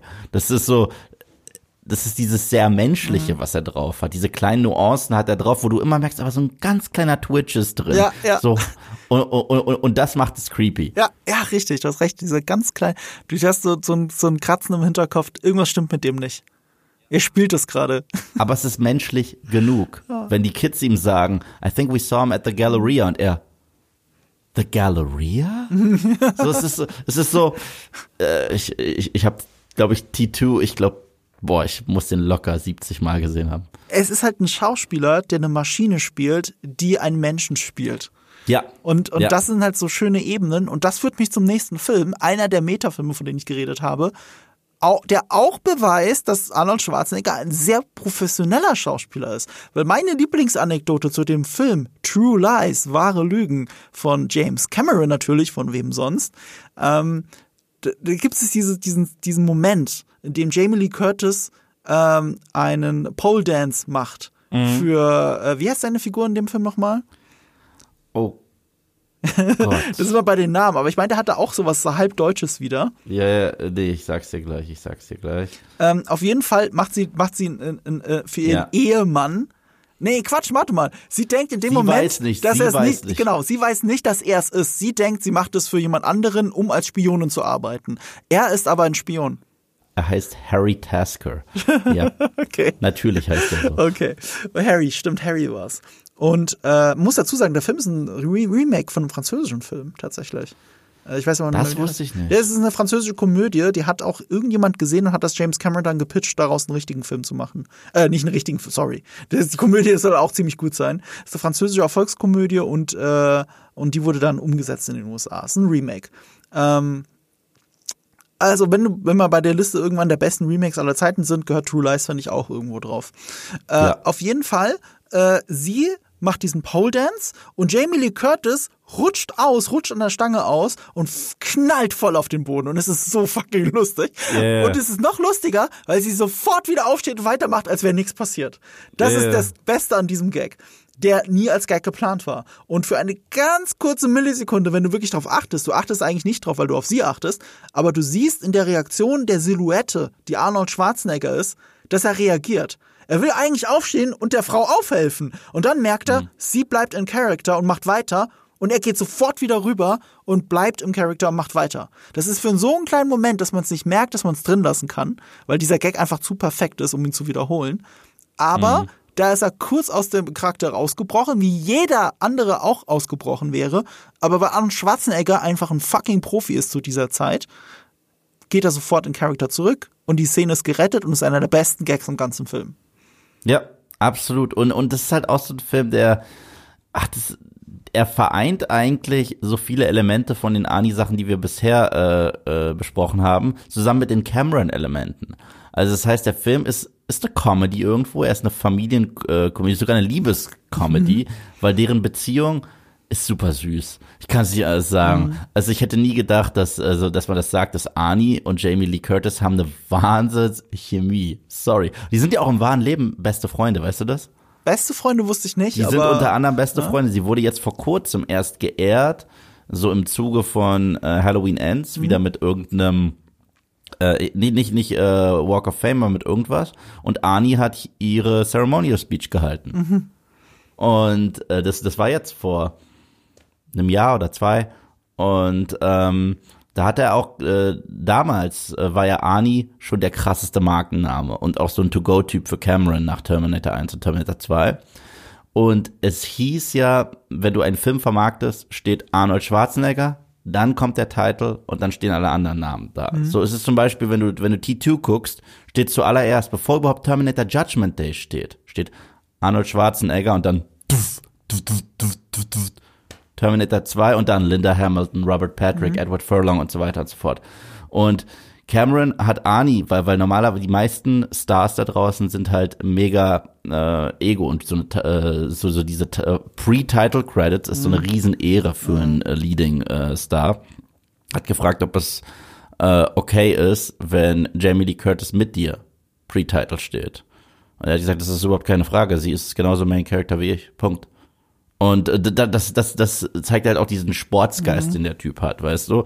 Für ihn war das keine Konkurrenz. Er spielt jetzt nicht gegen sie oder sieht sich als der Star des Films. Die, das, das war ein Ensemble-Piece, also ein, ein Duo-Piece sozusagen, weil die beiden äh, ziehen das ja super zusammen durch. Und äh, ich finde das total toll. Und sie spielt auch toll. Als diese extrem graue Maus, die sich aber nach einem spannenden Leben sehnt, während er dieser extreme Badass ist, der sich so ein bisschen sehnt nach seinem häuslichen Leben mhm. wieder. Das ist halt auch ziemlich cool, wie damit gespielt wird. Ich, ich, ich liebe Jamie Lee Curtis in Komödien. Also ähm, oh ja. eine meiner absoluten Lieblingskomödien aller Zeiten ist ein Fisch namens Wanda. Oh, toller Film. Ich liebe diesen Film. Ich kann Obwohl ihn er so hundefeindlich ist. ja, aber es ist einer der besten Gags. Ja. Er ist auch fischfeindlich, aber, ja. aber wirklich, ich liebe den. Ich kann, also wirklich, wenn es um Slapstick geht, gibt es meiner Meinung nach so vielleicht sogar nur einen besseren Film und da bin ich mir nicht sicher, ob er wirklich besser ist, sondern nur in meinem Herzen besser ist. Ich liebe an Fisch namens Wanda und das liegt eben auch an diesem, an diesem Garant Jamie Lee Curtis. Ja, also, und True Lies, das trägt sie halt genau wie ähm, Schwarzenegger selbst, genau wie du es gesagt hast. Und deswegen ist das ein grandioser Film. Ich meine, für die, die ihn noch nicht kennen, der gehört ja eher, also zu Unbekannteren ist jetzt äh, blöd gesagt bei einem Schwarzenegger-Film, aber er gehört jetzt nicht zu den meistgenannten Actionfilmen von ihm. Und es ist ja ein klassischer Actionfilm. Ich wusste noch, also meine Lebensgeschichte damit ist, bevor ich den Film gesehen habe, habe ich das Super Nintendo-Spiel gespielt. Hm. Und das fand ich immer sehr cool. Und in dem Super Nintendo-Spiel kommt nicht rüber, dass das eine Komödie ist. Das war, das ist so ein Top-Down-Shooter. Du steuerst Arnie, der einfach durch die, weißt du, ich weiß noch, ich bin in dem Spiel nie weit gekommen, äh, weil es auch nicht mein Spiel war. Ich hatte es nicht zu Hause. Äh, ein Freund hatte es und ähm, du fängst halt an in dieser Botschaft oder was das ist, diese äh, ähm, weißt schon, die, die da von Schnee umgeben ist und so weiter. Und du läufst da als Ani rum, musst Waffen einsammeln und musst halt Leute abknallen. Und das ist mit keinem Stück eine Komödie. Das war meine mhm. erste Be äh, Berührung mit True Lies. Und als ich dann den Film gesehen habe, ich so, oh, das war ja eine Comedy. Krass. Mhm. Aber nicht nur irgendeine Comedy, die ist ja auch stilbildend, weil, diese, weil das ein Cameron-Film ist. Der weiß einfach, was er macht. Zwei Sachen daraus sind ja eins zu eins in anderen Filmen übernommen. Das eine ist, das hat Cameron selber geklaut, äh, der Moment, in dem äh, der Bösewicht an der Rakete an dem Harrier-Jet hängt. Ja, ja. You're also, fired. Ja, you're fired. Und dann fliegt er da weg. So, und wo hat er es selber geklaut? In Avatar. In Avatar passiert das auch. Also, da wird er nicht abgeschossen, aber, aber äh, Jake Sully ist auf dem Flieger, den äh, äh, äh, Quaritch steuert. Und Quaritch sieht das, dass er da rumhampelt und überall Granaten reinschmeißt. Also reißt Quaritch den Joystick um und äh, und und äh, Jake rutscht diesen diesen Flügel runter und muss sich an der Rakete festhalten. Mm. Das ist nur, dass You're Fired fehlt, weil Jake ja hier der Halt ist und die Rollen vertauscht sind. Also hat sich da John äh, James Cameron selbst beklaut. Und der andere Film, wo das einem sofort in den Sinn kommen muss, weil es auch eine der besseren Actionsequenzen ist in Mission Impossible 3, ist natürlich diese Brücke. Stimmt. Das ist alles, Stimmt. Mission Impossible 3 haben sie das einfach übernommen. Aber, so stilbildend ist halt einfach True Lies. Auch der Moment mit der Atombombe und so. Ich finde es übrigens auch sehr konsequent, weil wenn du den Film das erste Mal siehst, du rechnest nicht damit. Nee. Ist doch klar, der Held, äh, äh, ähm, der Held äh, äh, schafft es in der letzten Sekunde, wie bei James Bond, also die äh, Atombombe aufzuhalten und dann steht da 007. Natürlich explodiert die nicht. Ne? So war es ja mhm. an Goldfinger. Aber hier ist es anders. Die finden eine bessere Lösung dafür. Eine interessantere mhm. Lösung, sagen wir es so. Also, es ist sogar heute, fühlt es sich so ein bisschen ähm, erschreckend real an, weil der erst wann entstand? 94? Und 94 mhm. ist jetzt so etwas, da hätte ich jetzt, also den modernen Terrorismus hätte ich da nie im Auge gehabt. Mhm. Der wurde erst sieben Jahre später mit 2001 wirklich ins Bewusstsein geprügelt von uns allen, mhm. der ganzen Gesellschaft. Und der Film setzt sich schon da mit auseinander. Natürlich super plakativ mit, die Terroristen sind auf jeden Fall, das sind einfach die Bösen, fertig und die sind karikaturhaft böse. Es ist halt eine Komödie. Aber das sind alles Sachen, die hatte ich noch nicht so auf dem Schirm, bis ich True Lies gesehen habe. Ja, und äh, der, der Cameron-Aspekt zeigt halt auch, dass der Film larger than life ist. Mhm. Also, also wie klein der anfängt und wie groß ja. der wird mit den Actionsequenzen. Atombombe. Ja. Und, und, und, was man auch nicht vergessen darf, der Film ist auch irgendwo eine Spy-Comedy. Ja, Weil Arnie klar. ist ja ein Spy. Also, where's your invitation? Here's my invitation, boom. Oder dass es da eine femme fatale gibt, gespielt von Tia Career, die auch super war und auf die ich einen wahnsinnigen Crush hatte. ich habe ihn immer noch, falls du zuhörst. Es ist übrigens der, der Film, von dem du gesagt hast, dass er noch mit dem Tier gespielt hat, oder? Du meinst schon Ja. den Film, wegen dem Pferd. Ja, genau. Am Pferd, genau. Er hat es ja selber geritten. Und den wird Indiana Jones, glaube ich, kopieren. Also du kannst nicht mehr mit einem Pferd durch eine Stadt reiten in einer Actionsequenz, ohne dass es eigentlich aus True Lies ist. Ja. Oder? Ja, ja, total. Und was halt auch ein kleiner Ingag ist, Eliza Dushku spielt die Tochter von äh, Arnie, die rebellische. Mhm. Und später in Joss Whedons Buffy wurde sie zur rebellischen zweiten Jägerin Faith, was auch spannend ist. So. Okay. Also, und, und Bill Paxton erneut in einem Cameron-Film zu sehen, ist natürlich auch toll, der einfach nur Bill Paxton wieder spielt und die ganze Zeit meckert. Und das ist halt großartig. Äh, ich mochte auch sehr äh, hier, es hat da so ein Tom bisschen. Buddy-Movie. Ja, genau. Tom Arnold finde ich sehr witzig. Ja. Also ähm, ich mochte ihn. Also er spielt da das, was er später in einem einen der wenigen, meiner Meinung nach der wenigen okayen Steven Seagal-Filmen gespielt hat. Äh, das war der von dem Regisseur von Romeo Must Die. Ähm, hier, welcher war's? Weißt du, welchen ich meine? Ich bin nicht so Einer der Seagal-Typ, ich hasse ich jetzt leider Seagal sagen. als Person, als Mensch. Ich kann mich aber über wenig Leute so amüsieren wie über Steven Seagal. Ähm, darüber müsste man irgendwann mal ein Special machen. Für mich ist er so der Donald Trump der Actionstars, um es mal äh, zusammenzufassen. Aber er hat einen Film gemacht, der ganz okay ist, von, äh, von dem Äh, ist, Regisseur das von Romeo Dingsbums, ist das Die. Dingsbums hier Alarmstufe Rot mit Tommy Lee Jones? Weil der ist nicht schlecht. Ja, der ist auch gut, ja, weil, weil er halt frech geklaut ist. Aber du, du weißt genau, welchen Film ich meine, weil der war mit, äh, mit äh, hier, mit dem Ra- Rapper DMX. Ja. Äh, ja, Romeo Must Die kenne ich. Der Romeo Must Die hat, hat er, der hat er äh, davor oder danach gemacht. Den weiß mag ich nicht. tatsächlich sehr gerne. Sag mal, wie heißt denn der blöde Film? So, ich, ich habe hier schon Der Regisseur ist Andrzej B- Bartkowiak. Exit Wounds. Exit Wounds, okay. Ja, Exit Wounds. Äh, äh, der ist überraschend okay. Und eben auch wegen Tom Arnold, der da mit drin, also der, der reißt es einfach.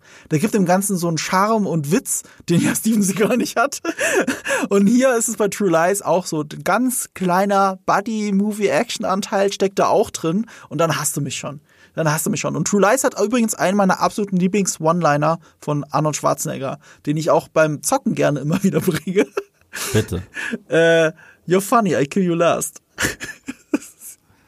Wirklich? Äh, äh, das ist aber nicht ein True Lies, mein Schatz. Nein, echt jetzt? Das ist ein Commando. Das war ein Kommando? Ja. Da, er, er sagt, da sagt er, Sully, you're a funny guy. I kill you last. Und dann später hat er ihn, und später hat er ihn am Bein und sagt, Remember, Sully, when I told you I kill you last? Yeah, you did. I lied. Und lässt ihn fallen. Ach, stimmt, natürlich, du hast recht. Ein- Aber welchen. One-Liner hat er denn dann gebracht bei True Lies, als er da gefangen genommen wird und sich befreit? Das, das ist ja auch so ich lustig. Ich, ich, ich, äh, also mein Lieblings-Action-One-Liner aus äh, True Lies ist der, wo er den einen Typen ausnockt und dann ins Pissoir mit dem Kopf haut und sagt, cool off, wenn er das dann anmacht. ich ich glaube, das ist mein Lieblings-One-Liner aus True Lies. Weißt du, äh, das ist so witzig, das ist dieser Mandela-Effekt. Ich mach die Augen zu, selbst wenn du es gesagt hast, ich habe immer noch, im, ich habe wirklich vor Augen, dass das genauso war, wie ich es gerade gesagt habe. True Lies, Vielleicht sagt er es da ja nochmal, vielleicht ist es ein recycelter. nee, aber- ich kann mich auch einfach täuschen, das ist der Mandela-Effekt, weil es passt ja so gut. Weil, weil dieses lied wurde nochmal recycelt für einen anderen Ani-Film. Okay, weißt du was? Das Äh, habe ich nämlich oh, jetzt, das habe ich nämlich jetzt festgestellt, als ich Terminator 3 gesehen Wir, habe. wir, können, wir können das ja hier nicht im Podcast abspielen, aber wir gucken es jetzt trotzdem an und ich schneide es so zusammen, dass ihr es nicht hören müsst.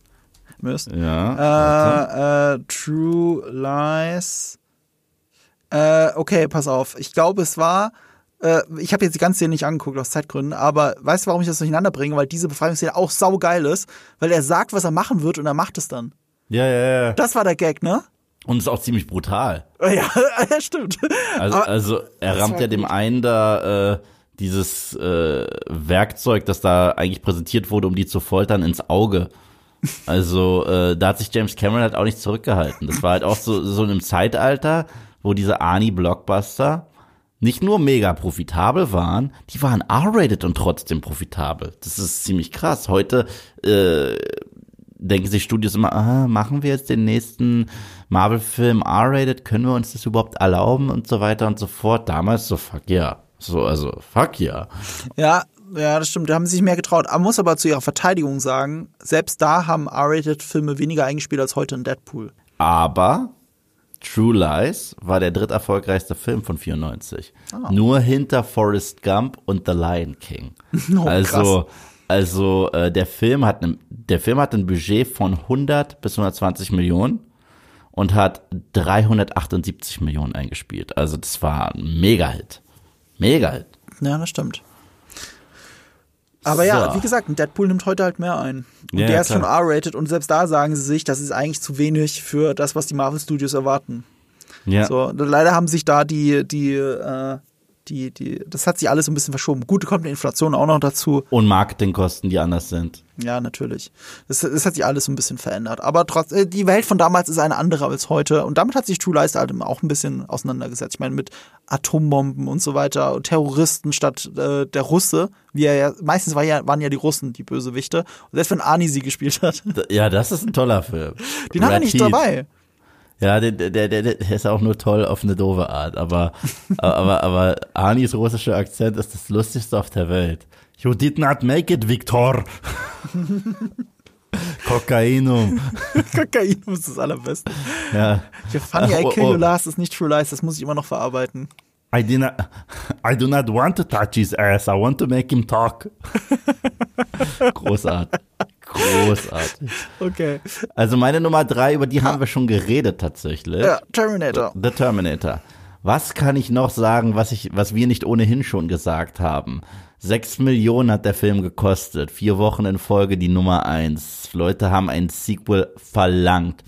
Was ich auch noch sagen kann zu dem Film ist, sehr untypisch für Cameron, er endet auf keiner positiven Note. Der erste, der zweite Terminator-Film endet sau optimistisch, okay? So nach dem Motto, Skynet ist besiegt, Sarah Connor kann das erste Mal in ihrem Leben äh, optimistisch in die Zukunft gucken, weil wenn eine Maschine lernen kann, was das Menschenleben äh, wert ist, dann können wir das vielleicht eines Tages auch. Terminator 1 endet damit und die Scheiße geht jetzt erst los. So, damit endet sie, sie äh, ein Sturm zieht auf und sie, ich weiß. Und dann äh, fährt sie da rein. Also das ist zwar für sie als Charakterentwicklung äh, stark, dass sie sich de, diesem Kampf annimmt, aber wir wissen, now we're in the shit. Und äh, das ist ganz andere, das, das lässt sich ganz anders zurück als Terminator 2. Terminator 2 lässt sich optimistisch zurück, Terminator 1 lässt sich kampfbereit zurück. Und das ist äh, wahnsinnig, wahnsinnig spannend. Ich muss auch über diese Szene sprechen. Ich glaube, das ist meine Lieblingsszene im gesamten Terminator 1 Film. Wo erstens finde ich cool, dass, ähm, obwohl das so eine hochentwickelte Maschine ist, er muss ja mit der Technologie arbeiten der Zeit, in der wir uns befinden. Und er weiß nicht, wie Sarah ausschaut. Also geht er das Telefonbuch durch. Das finde ich krass. Und er killt einfach jede Sarah Connor, die er findet. Das ist ja der Grund, warum Sarah überhaupt Angst hat, weil sie sieht in den Nachrichten und wieder eine Sarah Connor erschossen. Wo er einfach an der Tür äh, klopft, die eine macht auf und sagt, yes, Sarah Connor. Und sie, yes. Duff, duff, Und die Szene, wo er sie in der Disco findet. Und dann Kyle Reese kommt äh, und es zu diesem ersten Shootout kommt, ist, glaube ich, meine Lieblingsszene im Film. Die übrigens sehr viel Gewicht kriegt im zweiten Teil. Ich habe nochmal drüber nachgedacht, weil Kyle Reese ist ja der, der das erste Mal den Satz sagt, come with me if you want to Ja. live. Und im zweiten Teil gibt es die Szene, wo sie das erste Mal Ani wieder sieht und zu Boden geht und kreischt. Und er beugt sich und sagt, come with me if you want to live. Das heißt, sie hört die Wörter von dem Mann, den sie über alles liebt, den sie an diese Maschine verloren hat. Und das ist krass. Das Ja. ist re- deswegen, ich glaube auch immer, John hat den so programmiert, dass er diesen Satz sagt. Weißt du? Ja, das glaube ich auch. und, und, und das ist krass. Das ist, ähm, das ist ein sehr schöner Spiegel. Das Und ist die, bessere Version von Martha in Batman wie Superman. Die Disco-Szene spiegelt ja dann auch äh, das erste Mal, wenn, wenn äh, der Terminator auf den T1000 trifft in, Ja. in T2. Und da bis zu diesem Zeitpunkt weißt du ja nicht, wer gut ist und wer böse ist. Mhm. Anhand des Films weißt du es nicht. Und, äh, und dadurch, dass es gespiegelt wird, hast du noch eine stärkere Erwartungshaltung, dass der Terminator, also der T800, der Bösewicht ist und er ist es halt nicht. Und das ist sehr clever visuell erzählt einfach von James Cameron. Absolut. Ähm, Aber darüber müssen wir später nochmal reden. dass sich das so anders anfühlt, hat aber, glaube ich, auch damit zu tun, dass James Cameron sagt, er hat sich sehr verändert seit dieser Zeit. Also er ist ja auch Kanadier und als Kanadier hat er eine andere Einstellung zu Waffen als die US-Amerikaner. Und er bereut es bis heute, dass er diesen amerikanischen Waffenfetisch so mitgetragen hat oder mitbefeuert hat durch seine Terminator-Filme. Ähm, das war nicht die Absicht dahinter und gerade angesichts von, von Amokläufen sieht er da ein großes Problem. Also mit seinen eigenen Terminator-Filmen. Gerade der erste hat ja diesen Moment, dass er sich eine Waffe holen will oder holt und dafür den Waffenbesitzer auch umbringt. Und das ist so eine, das ist so diese Art von Waffenfetisch-Szene, die Cameron meint. Mhm. Ja, äh, in, in, den, in den Waffen halt näher betrachtet werden, glorifiziert werden und sofort Tötungsinstrumente sind. Ähm, aber man muss aber auch dazu sagen, dass ich, dass das lässt Cameron jetzt da nicht mit reinfließen. Das mag zwar diesen amerikanischen Waffenfetisch befeuert haben, aber nach allem, was wir wissen, ist äh, in den Medien Gewalt, also jetzt äh, hier, egal ob Videospiele oder Filme, das ist nicht der ausschlaggebende Grund für Amokläufe an der Schule. Es hat nur mit Absolut dem Zugang nicht. zu Waffen zu tun, weil äh, ich als, äh, ich, ich würde mal behaupten, ich gucke mehr brutale Filme als der durchschnittliche Amerikaner. Und trotzdem ja. habe ich nicht das Gefühl, dass ich eine Waffe besitzen will. Übrigens, Fun Fact. Der Typ, den Arnie da abknallt, der Waffenverkäufer, mhm. mittlerweile kennst du ihn auch aus einem anderen Film. Mhm. Das ist Mr. Futterman aus Gremlins. Der, der, der Typ, der ja, alle stimmt. zwei, der, der von seinem eigenen Schneepflug dann fertig gemacht wird. Ja, das hast du mir ja. gesagt, als wir Gremlins geguckt haben zusammen. Genau. Und ich weiß nicht, ob das beabsichtigt war von Cameron, okay? Aber in Terminator 1 wird ein, äh, ein, ein Gastauftritt-Charakter aus Gremlins 1 gekillt. Und zwar Mr. Futterman. Und in Terminator 2, eine der ikonischsten Todessequenzen, ist ein weiterer Gastauftritt aus Gremlins 2. Und zwar der, der, der Polizist in der Anstalt, der den Finger ins Auge kriegt von, vom T1000, der aussieht wie mhm. er. Und das sind Zwillinge im wahren Leben. Also da wurde nicht Tricktechnik benutzt, das sind eineige Zwillinge. Mhm. Und die beiden spielen auch genauso mit in Gremlins 2. Deswegen glaube ich schon, dass da ist irgendwie eine, du weißt doch, wie, wie Regisseure untereinander so ihre Gags haben. Und es gab ja mal, das ist äh, das Spannendste, es gab ja mal den lustigsten äh, Austausch zwischen Sam Raimi und Wes Craven, mhm. die sich in ihren Filmen subtil gedisst haben. Okay. Das, be das bedeutet, äh, als ähm, Wes Craven Nightmare on Elm Street gemacht hat, mhm. ja, da geht's ja darum, du darfst ja nicht einschlafen, weil sonst holt dich Freddy. Und was, was, was, was guckt Nancy dann im Fernsehen? Sie guckt Evil Dead und schläft ein. und, und daraufhin hat äh, Sam Raimi in Evil Dead 2, wenn du in die äh, äh, da reingehst in die in die Cabin, da hängt einfach äh, an der Ecke Freddys Handschuh so runter nach dem Motto, äh, der ist nichts mehr wert. Und, und, und so haben die sich gegenseitig immer so ein bisschen äh, getoppt. Das ist saulustig. Aber haben die das lustig gemeint oder ja, haben die, haben, die, die, die, haben das scherzhaft okay. gemeint. Aber die haben halt immer diese Szenen gesehen und darauf reagiert in ihren Filmen. Und es sind halt auch immer solche Blinzel und du verpasst die Szenen, weißt du? Apropos äh, Filmanspielungen, das mhm. führt mich direkt zum nächsten und letzten meiner Meta-Arnold Schwarzenegger-Filme. Wobei das vielleicht auch nicht ganz stimmt, aber egal. Äh, es ist Last Action Hero von äh, John McTiernan der ja. äh, hier Stirb langsam gemacht hat, Stirb langsam 3 gemacht hat, äh, einen gewissen anderen Arnold Schwarzenegger-Film, äh, wie der große YouTuber Patrick H. Williams mal gesagt hat, das ist wahrscheinlich der wichtigste amerikanische Actionregisseur, den es je gab. Oder der mhm. einflussreichste. Und er hat Last Action Hero gemacht. Und der gefällt mir auch deswegen so gut, weil er nämlich von einem ganz bestimmten Drehbuchautoren geschrieben wurde. Nämlich Shane Black. Shane Black. Und ich habe einfach eine große, große Schwäche für seine Filme. Wir haben das ja schon immer wieder hier besprochen. Ähm, die Lethal Weapon Filme, gerade die ersten zwei, also eigentlich nur die ersten zwei bei Shane Black. Äh, Kiss Kiss Bang Bang ist einer meiner Lieblingsfilme bis heute. Ich liebe The Nice Guys. Ähm, ich liebe The Nice gemacht? Guys auch und es hätte tatsächlich ein Sequel gegeben, Bitte, wenn der erfolgreicher ja. gewesen wäre. Das ist echt bitter. Das war für mich der beste Shane Black Film seit Ewigkeiten. Ja, das stimmt. Last, Last Boy Scout fand ich auch fantastisch mit. Super, mit, äh, super. Äh, Einem der Wayne's Brothers. Ja, und, und, ja, genau. Und Bruce Willis natürlich. Äh, hatten wir auch in der Bruce Willis-Liste, glaube ich, ne? Weil es einer meiner Lieblings-Bruce Willis-Filme mhm. ist, natürlich. Also, und deswegen ist es Last Action Hero. Und warum ist das ein Metafilm? Weil eigentlich Arnold Schwarzenegger in dem Film sich selbst spielt. Er, nein, er spielt die Rolle, die er spielt. Er spielt auch sich selbst. Ja, er spielt, sich, auch, er spielt sich selbst auch kurz. Und der er spielt, spielt, die Rolle, die er spielt. Ja, also der Hauptcharakter ist, ist die Filmrolle.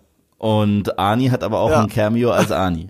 Genau. So, ich habe den Film tatsächlich wieder vor drei Wochen gesehen. Ich habe den noch krass Nice. frisch im Kopf. Ja, ich Das habe ihn letztes Jahr gesehen. Der ist so toll. Ja, er ist gut gealtert auch. Also äh, ich hatte Angst, dass er mir nicht mehr so gut gefällt wie beim ersten Mal. Ich glaube, er gefällt mir sogar besser als früher. Mm, total, Deswegen ist er meiner Liste mehr. so weit hochgerutscht. So, ja, genau, man checkt mehr, man, man merkt mehr die Anspielung. Es ist auch deswegen äh, so, so ein schönes, äh, wie soll ich sagen, so, so, so ein Zeitzeuge dieser Film, weil er eben dieses Hollywood zu jener Zeit äh, auseinander nimmt. Das da schon irgendwie so ein bisschen auf dem absteigenden Ast war, so Mitte der 90er. Ähm, der Film war ja auch ein Flop tatsächlich. Ich, wann ist er aus, wann ist er rausgekommen? 97 oder so. Das Irgendwas ist möglich. Und das finde ich total schade. Ja. Weil das ist so eine heimliche Arnie-Perle. Ja. Das ist halt auch witzig. Und dieser Film hat so viele clevere Gags drin. Wie Mhm. zum Beispiel in dieser Filmwelt, in der sich Arnie, also Jack Slater befindet, Ja. ja, äh, wird der Terminator von Stallone gespielt. Da gibt's eine Szene, wo, wo, wo, wo, wo, wo, die in einen Blockbuster reingehen für all die Jungen da draußen. Das waren Videotheken, da hat man sich früher Filme ausgeliehen. Und äh, da ist wirklich in dieser blauen Silhouette auf dem Bike, wie wir es kennen vom Poster von T2, ist Stallone drauf. Und eigentlich will dieser kleine Junge, der ja in den Film reingesaugt wird, Arnie davon überzeugen, dass das alles nur ein Film ist und denkt, dass er mit ihm in die Videothek geht, um ihm das dann beweisen zu können. Und dann äh, will er ihm die Terminator-Filme zeigen und zeigt ihm, und da ist ein großes Schild von Terminator, aber von Stallone und er, this can't be real. Why? This is his best movie. also, also da, da wird auch wieder auf, auf die Konkurrenz eingegangen von Stallone und Arnie, was ich cool finde. Ja, super. Ich meine, er ist auch schwer zu überzeugen. Selbst der Cartoon-Charakter, der durch den Film rennt, überzeugt dir nicht, dass es gerade ein Film ist. Ja, ist ein. Partner. Er ist ein Partner, stimmt. Und weißt du, wer ihn spricht? Äh, nein. Danny DeVito.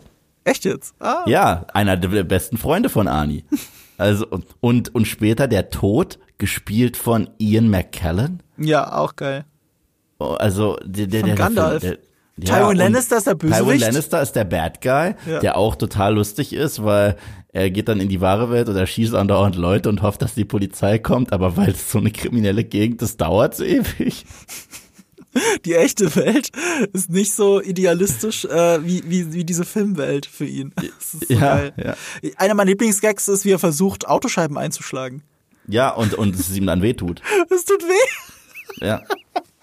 Und er muss nachladen und so ein Kram. Ja. Es ist so gut. Es ist so eine schöne Auseinandersetzung mit Arnold Schwarzenegger als Filmfigur, aber auch mit ihm selbst. Unfreiwillig noch mehr Meter, weil der Film heißt schon Last Action Hero.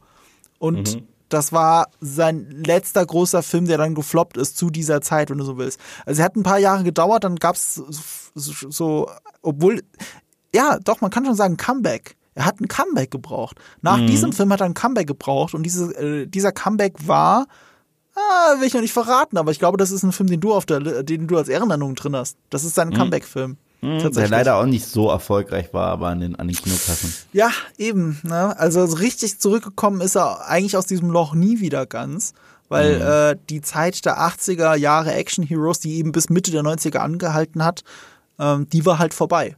Und damit Ja. ist er wirklich der Last Action Hero. Und deswegen ist es ein noch besserer Film, als er es sowieso schon war, als er rausgekommen ist. Und wer will nicht den kompletten Hamlet mit Arnie sehen? You killed my father. Big mistake. Und auch der passendste One-Liner, mit dem er den Bösewicht killt. Kennst du ihn noch? In dem Film? Äh, den One-Liner? Ja. Mit dem er den Bad, Guy- mit dem er Tywin Lannister killt? Ich erkenne ihn wieder, wenn du ihn jetzt sagst. Okay, also du musst dir vorstellen, da hat ja der Charakter äh, von Arnie gecheckt, dass er nur ein Charakter ist zum Ja. Ende, ne? Ja. Und was sagt er, bevor er den Bad Guy killt? No sequel for you. Geil.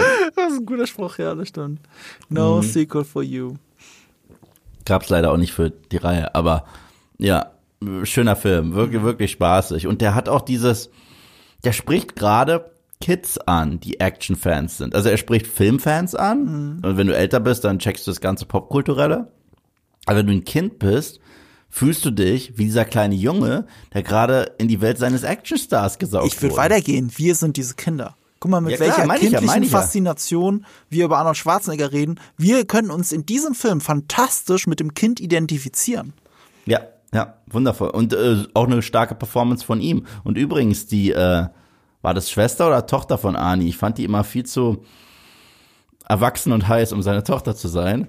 Aber das ist, das ist, das ist Bridget Wilson, das ist äh, Son Sonya Blade aus meinem Guilty Pleasure Mortal Kombat. Okay. Ja. Generell sind aber auch äh, Kinder, es ist ja auch so ein Ding, Kinderrollen gibt es sehr viele in Shane Black Filmen. Die sind immer eigentlich zu witty für ihr Alter. Ja, So auch ja. der Junge. Aber ich mag das, weil er seine Kinderrollen ernst nimmt.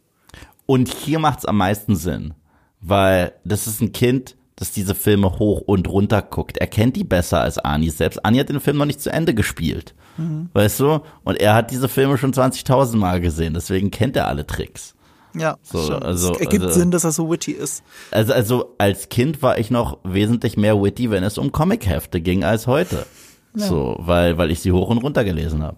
Ja. Also, meine Nummer drei, Last Action Hero, war in der Retrospektive noch besser, als ich ihn in Erinnerung hatte.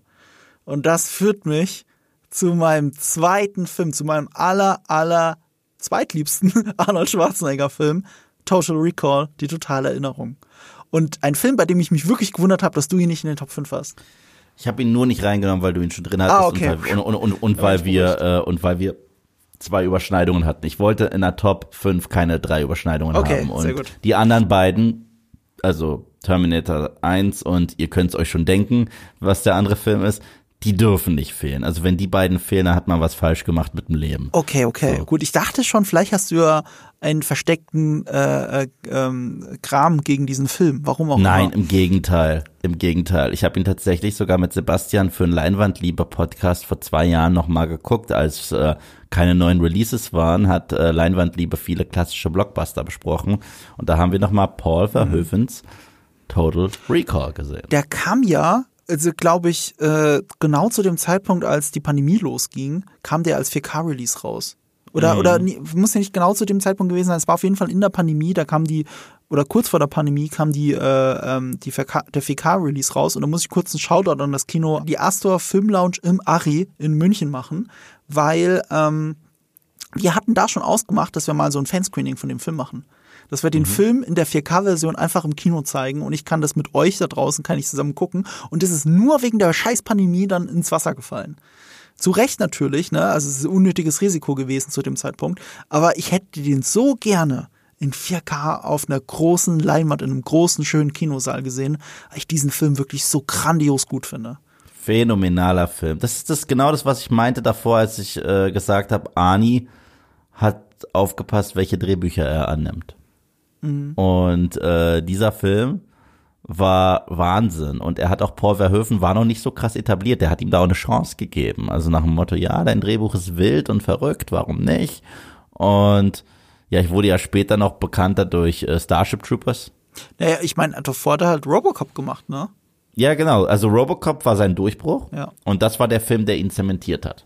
Genau. Und Arnold hatte halt auch vorher Robocop gesehen und dann gelobbyt und gesagt, oh mein Gott, oh mein Gott. So, und äh, das ist ja so ein krasser Mindfuck, wo man zum Schluss wirklich nicht weiß, was ist echt, was ist nicht echt. Und das Tolle ist, erneut, erstens die praktischen Effekte in dem Film. Also alles, was du da siehst an praktischen Effekten. Ich bin ein Fan von sowas. Ich liebe ja Body Horror, ich liebe ja meine Raimi, Evil Deadness und so weiter, was du dort siehst an platzenden Sachen und ekligen Sachen, ist super. Diese Subkultur auch mit diesen Mutanten ist super.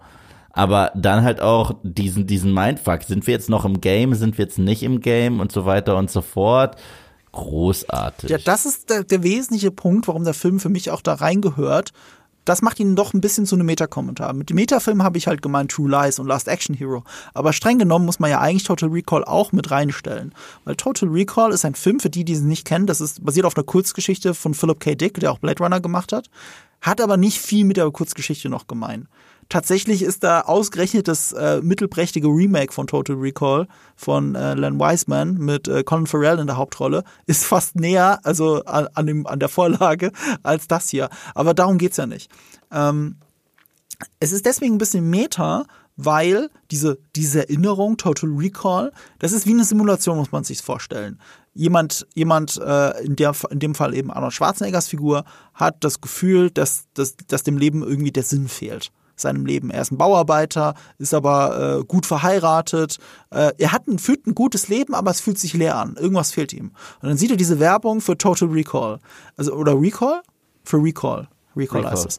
Er sieht diese Werbung für Recall ähm, das ist quasi wie Urlaub machen. Du gehst dahin und lässt dir eine Erinnerung einpflanzen an ein tolles Erlebnis. Also eine Simulation eigentlich. Er kriegt einen simulierten Urlaub ähm, geboten oder eben Abenteuer. Und dieses Abenteuer mhm. ist ein Spionage-Action-Film-Abenteuer, das er sich ausgesucht ja. hat.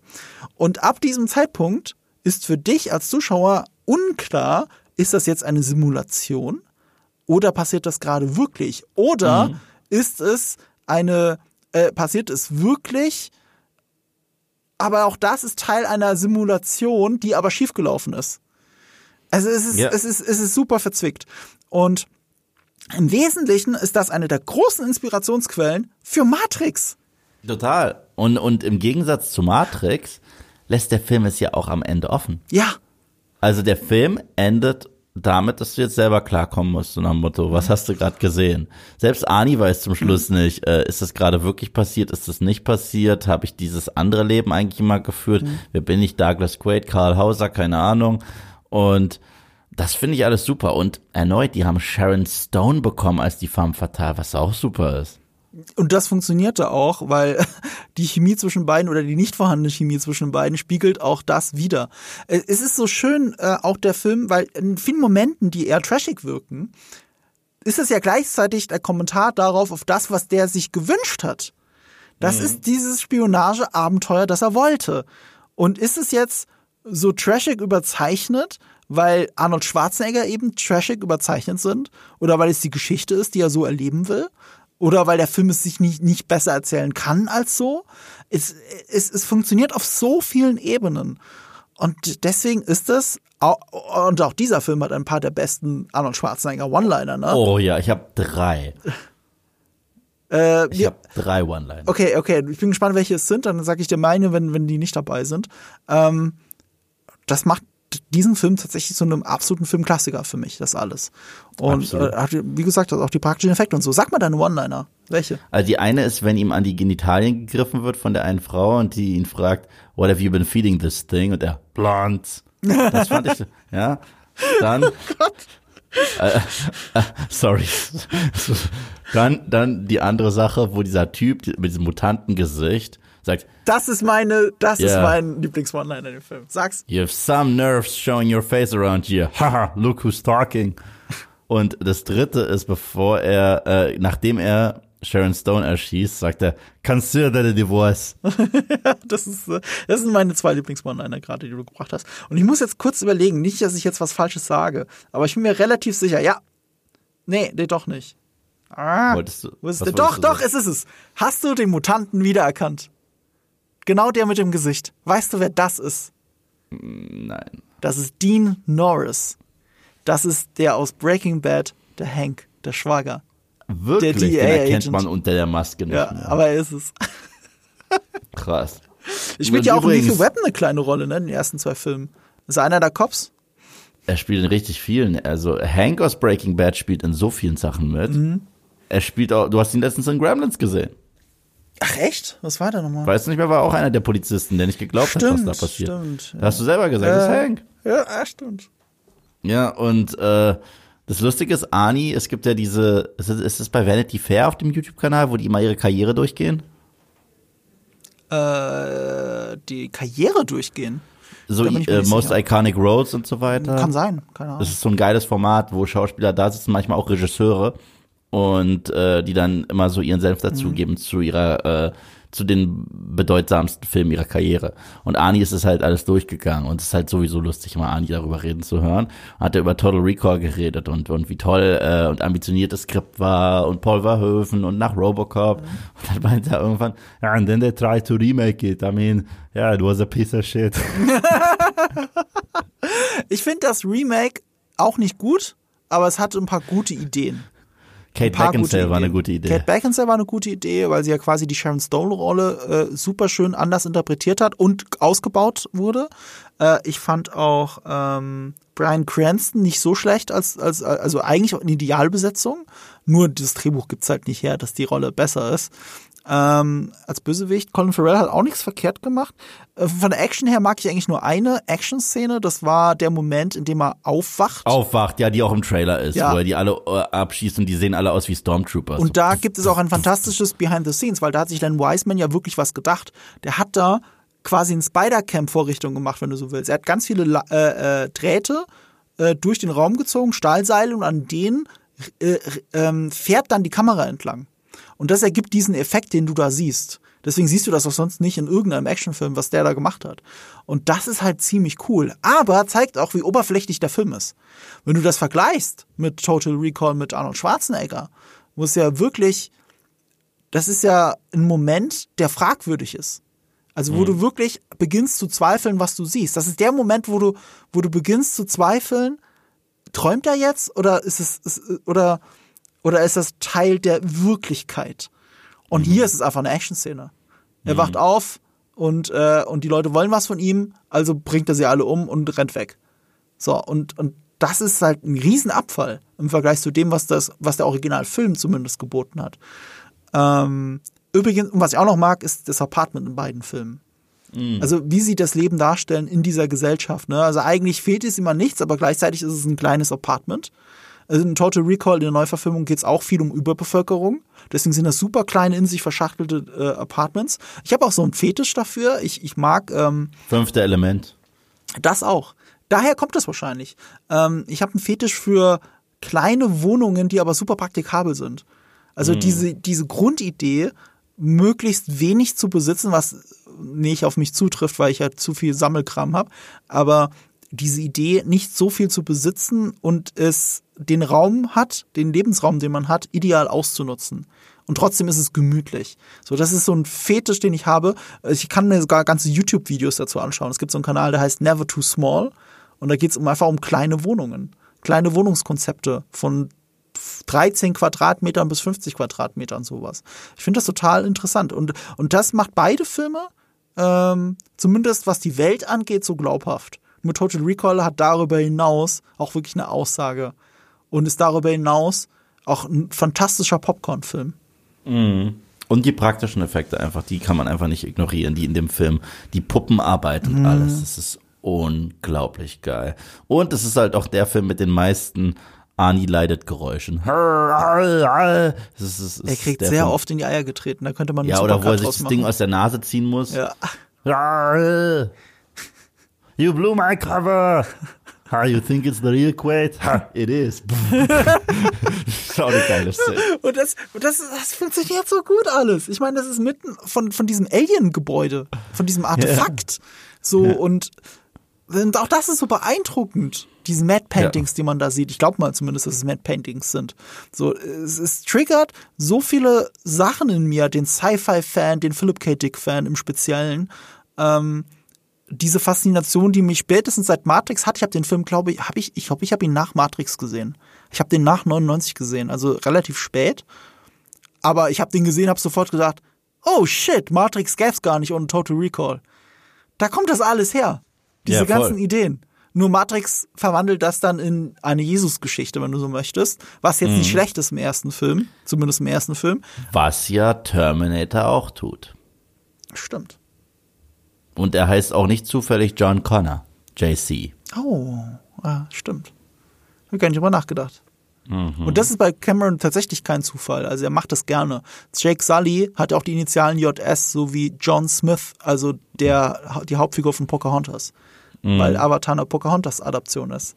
Also ja. äh, genau mit sowas spielt tatsächlich James Cameron immer wieder, auch mit christlichen Symbolen.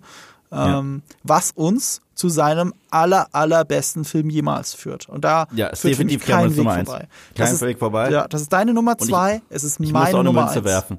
Ich musste auch eine Münze werfen. Also ich bin ehrlich, weil beide verdienen es. Beides sind 10 von 10 Filmen. Und das, wir sprechen jetzt über den revolutionärsten Actionfilm aller Zeiten, meiner Meinung nach. Ähm, den Actionfilm, der alle anderen wie Babys aussehen lässt, ist einfach so. Erst recht die eigene Reihe. Es ist Terminator 2 Judgment Day. Ich habe diesem Film vor kurzem über, was, ich glaube, es waren 37 Minuten auf YouTube gewidmet. Und äh, alles an diesem Film funktioniert. Es ist ein Sequel, das größer ist, aber auch besser ist, obwohl der erste Film, über den will ich nichts Schlechtes sagen.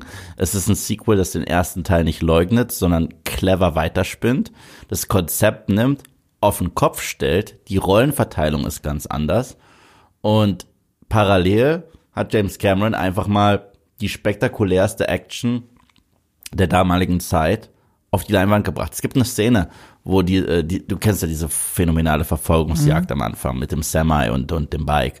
Und wenn, wenn, wenn, wenn, wenn, wenn dieser Truck da runterknallt von der Brücke, den Shot wollte keiner der Kameramänner äh, einfangen, weil es zu gefährlich war, weil da fallen halt lauter Ziegel und so weiter runter, hat Cameron für den Shot selbst die Kamera in die Hand genommen und es gemacht.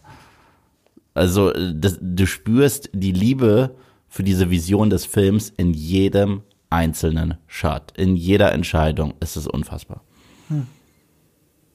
Ja, die, ich kann nicht viel hinzufügen und ich kann auch tatsächlich auch nur auf dein Video verweisen. Ich habe es mir noch gar nicht ganz angeschaut.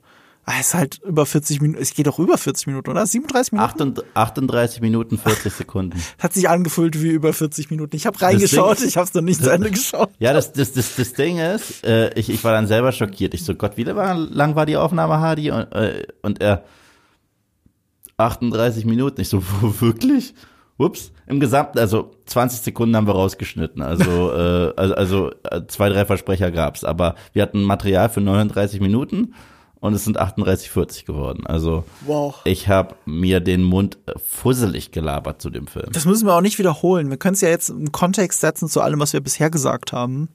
Ähm, der T1000, der perfekte Antagonist. Sarah Connor. Sarah Connor, stimmt. Äh, die, wie, wie du es selber ja so schön gesagt hast, die quasi selbst zum Terminator wird, die sich dieser Unmoral annähert.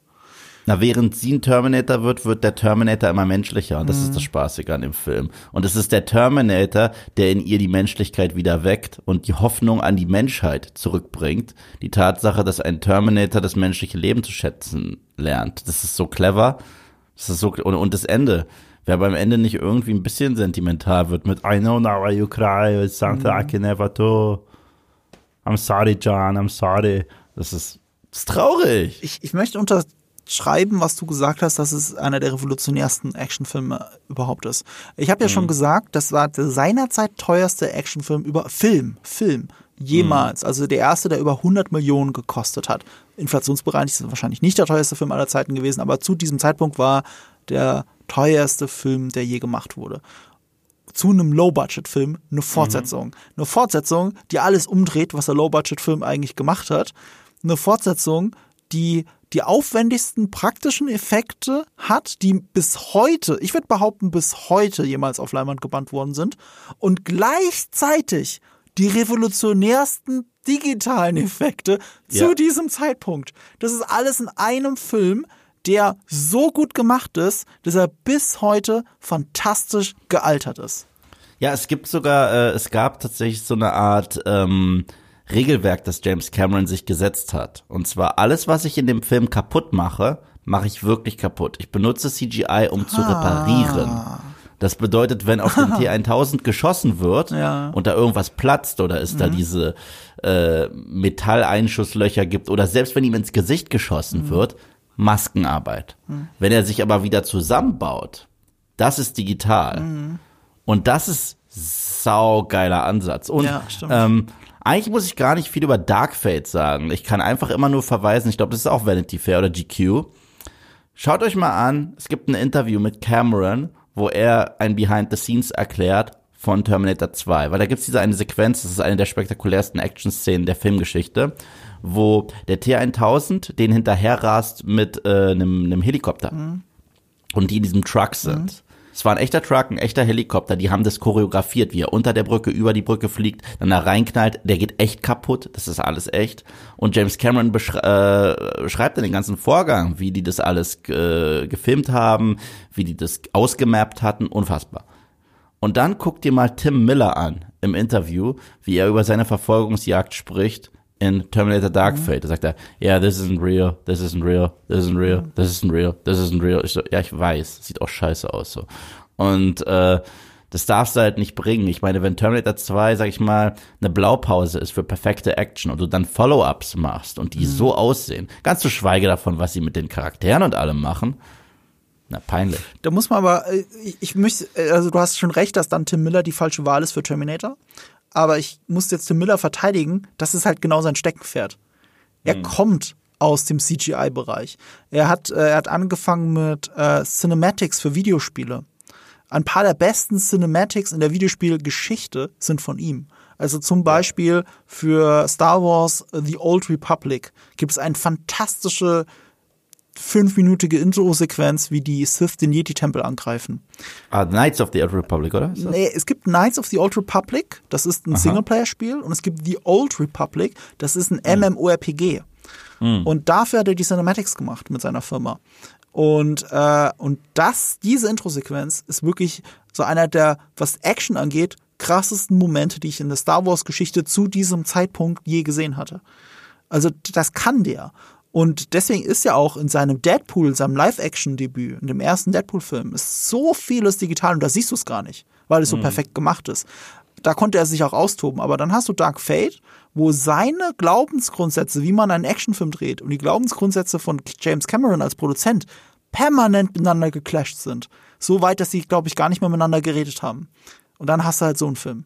Das liegt nicht nur an Tim Miller, aber dann ist er halt auch von Anfang an die falsche Wahl gewesen.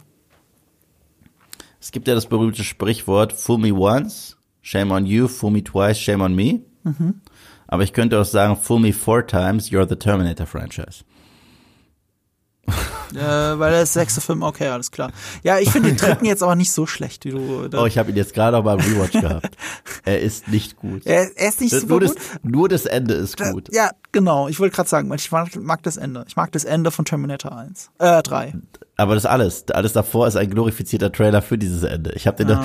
ich, ich, kurze Tangente, aber ich muss einfach zu krass darüber lachen. Es gibt eine Sequenz, wo er die Maschinen Self-Aware werden in Teil 3, mhm. ne?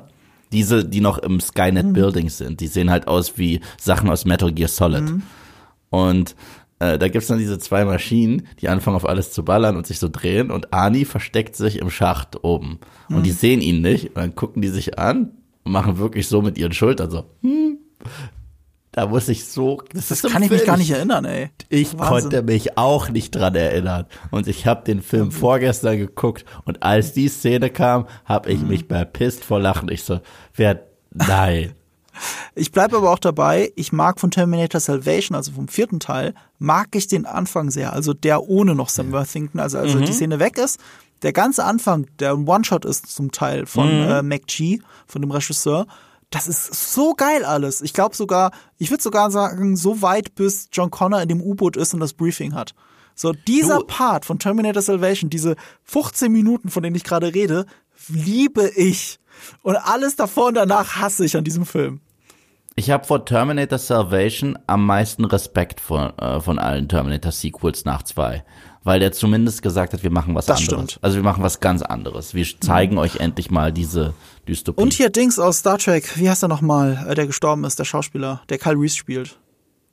Ah, äh, ja, ich weiß, ähm, ja, ich weiß, der Jacob spielt, ähm, äh, der auch in The Green Room ja. mitspielt, ein Wahnsinnsfilm. Äh, ähm, oh Gott, dass ich jetzt Anton, den Namen... Anton Jelchin. Ja, Anton Jelchin, Anton Jelchin. Anton Jelchin, ähm, ist auch toll, finde ich, in Salvation, weil er es schafft, im Original zumindest, finde ich, an die Stimme von Michael Bean ranzukommen. Er hat da so eine raue Stimme auf einmal und ich mhm. finde, er klingt wie ein junger Michael Bean.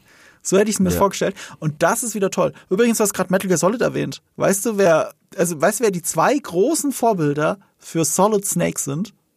Robocop auf jeden Fall? Nee.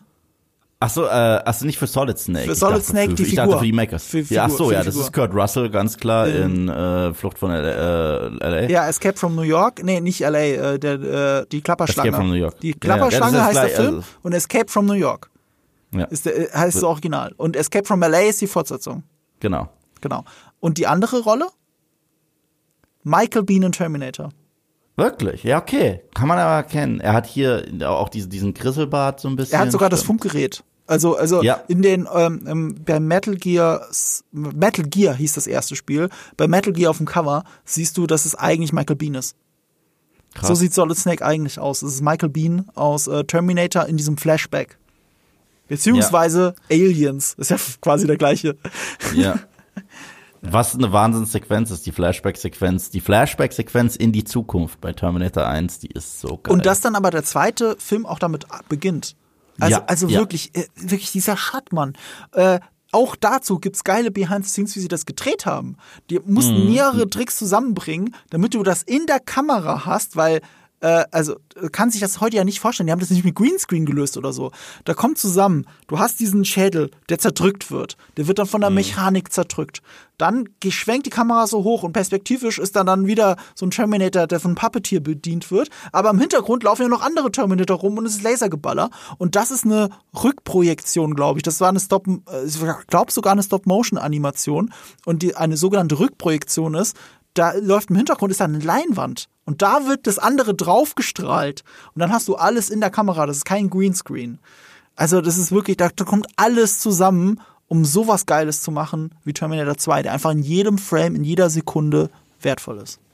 Ja, ja, und erneut, das einzige ist, Terminator-Trailer hört auf, im Gesamten alles zu spoilern. Selbst in Genesis kein guter Film. Ich will nicht wissen, dass John Connor der Bad Guy ist und ich wollte dort definitiv nicht wissen, dass Arnie der Good Guy ist. This time, he's back for good. Wirklich, obwohl die Trailer-Voice ist geil. Wie gesagt, im ersten Teaser war es nicht so. Also im Trailer schon, Ja, aber im Teaser war das noch nicht gespoilert. Aber der Trailer, der, der, der hat schon direkt angefangen. So, was, was ist? Same model. Es ist aber auch nicht so wichtig, weißt du? Nee, nee, mal, ich habe auch nicht. Terminator 2 gesehen, da wusste ich auch, dass er der Gute ist. Ich habe Imperium schlägt zurück gesehen, ich wusste, dass Darth Vader der Vater von Luke Skywalker ist. Es, es macht keinen Unterschied. Willst du, willst du mal äh, was Lustiges wissen? Als ich Terminator 2 gesehen habe als Kind äh, und auch als schon klar war, dass Arnie der Good Guy ist, hatte ich immer noch Schiss vor Arnie, mehr als vor dem T1000, weil der erste Arnie hat mir so viele schlaflose Nächte bereitet. Das heißt, die Szene, wo Sarah sagt, ich vertraue ihm nicht, habe ich gesagt, richtig, vertraue Sarah, vertraue ihm nicht. So, der wird dich wieder töten. So, also ganz krass. Naja, Ja. wie wir dank dem grandiosen Terminator 6 wissen ist, man hätte ihm auch nicht vertrauen sollen. So. okay, nur um es noch einmal zu I'm droppen. reliable and I'm extremely funny. Gehen wir positiver raus. Äh, Na, erstmal mit einer Ehrennennung. mit der Ehrennennung, genau. Ja, Weil ja. Äh, wir haben jetzt äh, deine Nummer 2 war Terminator 2 und meine Nummer 1 ist Terminator 2. Also was ist die Ehrennennung und die hast du festgelegt? Ja, über die werde ich nur kurz reden. Ähm, das ist End of Days. Ein, ähm, ein Satan-Film mit Arnie, in dem Gabriel Byrne eine der besten Interpretationen des Teufels persönlich spielt. Und Arnie ist so wirklich im Arsch. Er hat seine Familie verloren. Er ist in dem Film auch ein Säufer. Er hat die ganze Zeit auch. Arnie sah ja immer aus wie aus dem Ei gepellt in all seinen Filmen. Immer. Also er war dieser strahlende Actionheld, frisch rasiert, frisch frisiert und so weiter. Den äh, hättest du direkt äh, an die Front stellen können als Soldaten jedes Mal. Und hier ist er so das Gegenstück dazu. Da hat er auch das erste Mal ein bisschen dramatischer gespielt, obwohl es halt immer noch ein Actionfilm ist. Und jetzt ähm, muss er tatsächlich ein Kind beschützen, äh, eine, eine, eine Frau beschützen, hinter der der Satan her ist, weil äh, sie könnte die Mutter des Antichristen werden. Und das, das passiert, während Ani gerade seinen Glauben komplett verloren hat. Das ist, es, es gibt sehr viele Parallelen auch so zu Konstantin in diesem Film. Und äh, ich finde, das ist so ein kleiner, feiner Genrefilm. Und auch hier gibt's ein paar coole Arnie One-Liner natürlich. You think you know better? You're a choir boy to me. Uh, you're a choir boy compared to me. A fucking choir boy. Großartig. Das sagt er einfach mal zum Teufel. Ja. You wanna fuck with me? Ja, großartig. Ja. sollte man geguckt haben, wenn man Bock hat. Wenn man generell auf diese so Thematik Antichrist, Satan und so weiter in Filmen so ein bisschen mit dämonischen Bildern steht, dann lohnt sich der Film generell. Gabriel Byrne, ich muss niemandem sagen, dass das ein toller Schauspieler ist und das ist ein großartiger Antagonist und der wurde auch ein wenig geboren dafür, den Teufel zu spielen. Wenn man ihn schon sieht in The Usual Suspects. Ich wollte gerade sagen, also das ist, ja. äh, da, da, da, da zweifelst du ja die ganze Zeit, ob er in Wirklichkeit der Teufel ist. Genau. Und äh, also das ist ein ganz toller Film. Also ist jetzt keiner von denen, die es auf die Liste geschafft haben, aber weil ich den diese Honorable Mention einfach nur äh, nutzen wollte für einen Shoutout, dann ja, End of Ich habe den tatsächlich nie gesehen und ich dachte, ich bringe jetzt eine coole Anekdote trotzdem aus dem Film, musste beim Googlen aber feststellen, ach nee, das war zu Collateral Damage. Ja. Und zwar, weißt du, wer junger Produktionsassistent bei Collateral Damage war, bevor er eine Karriere als Comedian hatte? Nee. Bill Hader. Ah, Bill Hader war jahrelang Produktionsassistent in Hollywood. Also nur hinter der Kamera gearbeitet. Deswegen spielt er eigentlich auch sich selbst so ein bisschen in Tropic Thunder. Und, äh, ja. und äh, dieses eine virale Video, das als Deepfake-Video auch nochmal groß wurde, mit ihm, wo ja. er, äh, äh, er kann, der kann die beste. Also du bist ja. super, aber er kann die beste Seine Arnold Schwarzenegger-Interpretation, genau, Imitation. Und äh, er erzählt immer gerne diesen ersten Moment, wie er Arnold Schwarzenegger hinter der Kamera am Set zum ersten Mal begegnet ist. Und er als Produktionsassistent läuft auch rum und Arnold Schwarzenegger fragt nach, ich glaube, Jeff und Bill oder so ähnlich. Das sind seine zwei Maskenbildner. Und er steht so da im Kostüm und hat schon die Zigarre noch so im Mundwinkel. Mhm. Ja, Come on, find them. Show me your leadership capabilities. Mhm. Show me your leadership capabilities. Und Bill Hader steht so da und zeigt da hinten hin, so, so hin They are right there. die saßen da hinten irgendwo auf dem Regiestuhl drauf, aus diesen Klappstühlen. Und ach, ich liebe es. Schaut es euch an auf YouTube. Äh, das macht es fast noch besser. Und natürlich hat Arnold Schwarzenegger auch einen Namen in diesem Film, den wir ihm komplett abkaufen. Jericho Kane. Natürlich. Wer kauft ihm das nicht ab? Äh. Jericho, wirklich. Ja. Aber ja. Äh, wir müssen zu seinem letzten Film. Ich glaube, ja. das ist der, äh, der, der Film hat es halt nicht mal in die Top 5 geschafft und nicht mal ansatzweise hätte er es in die Top 5 geschafft, tatsächlich, obwohl ja. es ein großer Filmklassiker ist. Es ist wirklich ein ja. Filmklassiker, das muss man, er ist auch ein revolutionärer Film. Also das muss absolut. ich mal anerkennen. Also da sind wir wieder bei John McTiernan wegen Predator. Und wie ein weiser Jäger einmal gesagt hat, so, ähm, ja, Predator, ich weiß nicht, was ich noch über diesen Film sagen kann, was ich dir ohnehin schon gesagt habe. Für mich ist das so ein Meisterwerk, äh, wenn es darum geht, mit Genre zu spielen. Wir haben eine Drei-Akt-Struktur und jeder Akt ist fast ein eigenständiger Film. Der erste ist das, was du denkst, was er ist. Und zwar einfach nur Ani und seine männlichsten Männer, die je gemannt haben, im Dschungel auf einer Mission, um Geiseln zu befreien. Ja. Ja, ist so. Ja, die männlichsten Männer, die je gemannt haben, ist eine sehr gute Beschreibung so, so, so komplett mit One Stick around. So, äh, nachdem er den einen wirklich da festnagelt mit einem Messer, stick around. Und äh, der zweite Akt, da gibt's dann diesen krassen Turn und da werden halt auch die One-Liner krass zurückgeschraubt. Dann ist es nämlich ein Slasher-Film, mhm. wo diese Typen anfangen, sich in die Hose zu scheißen, weil irgendwas in den Wäldern da ist, was sie jagt, aber du siehst es nicht. Und im dritten Akt, wo sich diese Kreatur zeigt und es quasi ein Stummfilm, Survival-Film ist mit Ani und dieser Kreatur. Und ah, es gibt so viele geile Drehbuchentscheidungen und Regieentscheidungen in diesem Film, die mir immer wieder auffallen. Also mein, mein Lieblingsbeispiel ähm, ist das, dass wenn unsere Truppe das erste Mal da landet, dann finden sie ja eine andere äh, Crew, die umgebracht mhm. wurde und die gehäutet wurde. Und Billy, der Tracker des Teams, der sagt, hey, die haben in alle Richtungen geschossen und so weiter, scheint, als wenn die wahnsinnig geworden wären, okay? Und später, nachdem äh, das erste Teammitglied stirbt und das zweite auch noch, schießt unsere Crew wie wild durch den Wald, aber es wird nicht nochmal erzählt, weil sie langsam wahnsinnig werden und Angst haben. Und als wenn das nicht geil genug wäre, zum Schluss wird Arnold zum Predator, weil er blendet ja das Viech. Und was macht das? Es schießt mit der Plasmakontenone wie wild um sich äh, her. Und das ist für mich so geil, wie sich das eigentlich durchzieht durch den Film. Ähm, ja, if it bleeds, we can kill du, it. Du sagst es, das ist ein sehr cleverer Film. Das ist, Ja.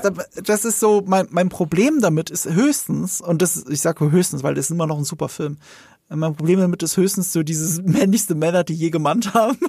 Äh, dieser Part, der ist für mich zu, zu sehr, too much. Too much. Und ich Ich finde auch den geil. find- der hat, der, der, nicht so geil. Der, der, denn, denn Predator hat den besten One-Liner nicht Mhm. von Arnie, was so krass ist. Der krasseste ist von Jesse Ventura. das was ist, wenn, das ist, wenn ihm gesagt wird, you're hit, you're bleeding, man. Und er sagt, I ain't got time to bleed. Das ist, da, da, da, da, da, das ist, das ist der Aber- aber geilste. Das, das ist halt das, was ich meine. So, es ist super lustig, aber der Film ist darf schon eigentlich schon wieder zu ernst. Weißt du, weißt du, bei sowas wie Total Recall habe ich diese Metaebene, warum es funktioniert. Für mich. Ich sag dir, warum es hier so krass für mich funktioniert. Weil die werden dir präsentiert als die Expendables. Ich meine, die waren die Prototypen für die Expendables-Filme Ja. später. Und das sind so, das sind fünf oder sechs Leute im Team. Einer von denen ist ja sogar Shane Black. Und das ist der einzige, der nicht aussieht wie eine Muskelmaschine. Und ähm, äh, und, und wenn die dir gezeigt werden und zu was dieses kleine Team fähig ist, dass sie da ein ganzes Camp platt machen mit One-Liner und keiner geht verletzt raus, dann weißt du, okay, das sind die, mit denen man sich nicht anlegt. ja, genau. Und deswegen finde ich, ist das Gewicht umso heftiger, wenn du siehst, dass ausgerechnet diese Typen anfangen, sich im zweiten Akt so in die Hose Genau, zu scheißen. genau, dann weißt stimmt. du, und wenn die das tun, dann tue ich das auch. Und deswegen ist es ein cleverer Film. Ja, und Arnie, und Arnie zum Schluss äh, muss ja dann halt auf seinen Verstand und, äh, setzen, um dieses Wesen zu besiegen. Und das finde ich halt auch so geil. Er kriegt ja nur, er ist ja fast schon John McTiernan-mäßig. Er kriegt die ganze Zeit auf die Fresse, schafft es da gerade mal so lebendig raus. Und deswegen ist es auch so ein wichtiger Film, weil er Ja. beendet eigentlich, er ist ja auch Ende der 80er entstanden, 87 glaube ich. Ähm, er beendet eigentlich diese 80er Jahre Actionheld-Ära. Dieser Film nimmt das als Anfang, nimmt es mit bis zur Mitte und dann zerbröselt er das komplett und wandelt sich und dann hast du einen Arnold Schwarzenegger, der auf einmal in einer Bruce Willis Rolle ist, nämlich Ja. zerbrechlich. Er muss äh, nicht zerbrechlich, er muss unver Verwundbar. äh, verwundbar, verwundbar. Er muss auch sehr viel aushalten und ertragen. Und das hatten wir von Arnold bis dahin nicht. Und nicht nur das, äh, er befindet sich auch kurz in einem Horrorfilm als das Opfer, Ja. was auch krass ist, weil der Film spielt bei Tag, Mhm. bei Tageslicht und dieser Dschungel ist kl- klaustrophobisch und gruselig, weil dich diese Kreatur Mhm. alle zwei Sekunden kriegen kann und da hat halt auch John McTiernan darauf gesetzt, weniger ist mehr. Wir zeigen die Kreatur so gut wie nie, aber das macht's viel gruseliger. Sie kann jeden Moment angreifen. Sie kann vor dir stehen und du siehst sie nicht. Ja, und das, und das machen die so geil. Und normalerweise ist dann der Reveal eine Enttäuschung. Das heißt, wenn, wenn du dann das tatsächliche Wesen, ich meine, ich liebe der weiße Hai von Spielberg, Meisterwerk, ohne Frage. Aber wenn du den Hai siehst, sagst du, mm, okay. Und äh, wenn du hier dieses Design siehst des Predators, dann fällt dir die Kinnlade runter. Das ist so, übrigens, äh, Ani hat den Spruch äh, improvisiert, ne? Okay. You one ugly motherfucker. Weißt du, wer der Predator eigentlich war? Du weißt es bestimmt. ja, das war ein Basketballspieler. Äh, Ähm, ja, ja, in dem? Film. Aber wer war es vorher? Beim Dreh, am Ach Anfang. so, ja, Van Damme. Van Es war Damme. fucking Jean-Claude Van Damme, der damals noch sehr unbekannt war, glaube ich. Ja, und damals sollte das wie so eine große Heuschrecke Ja, ausschauen. schrecklich. Und tatsächlich hat James Cameron sich mit John McTiernan beraten und ihm diesen Tipp gegeben für das Design, was ganz cool ist. Und als wäre das nicht lustig genug, es gibt ja diesen Predators-Film von vor ein paar Jahren, 2010, mit Adrian Brody.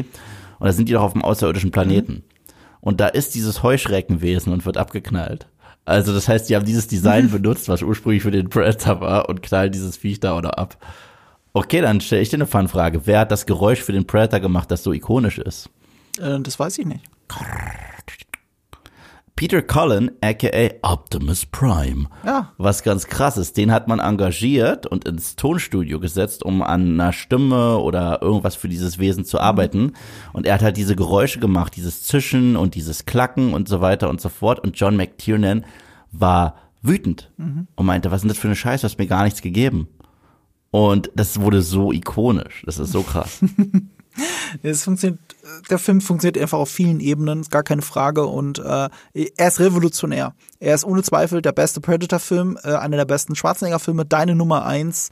Äh, ja. Es ist nur so, dass ich, der Marco, der die männlichsten Männer, die je gemannt haben, irgendwie nicht so, un also ich, ich, kann, ich kann mir das irgendwie nicht angucken. Irgendwie ist mir das zu viel Testosteron.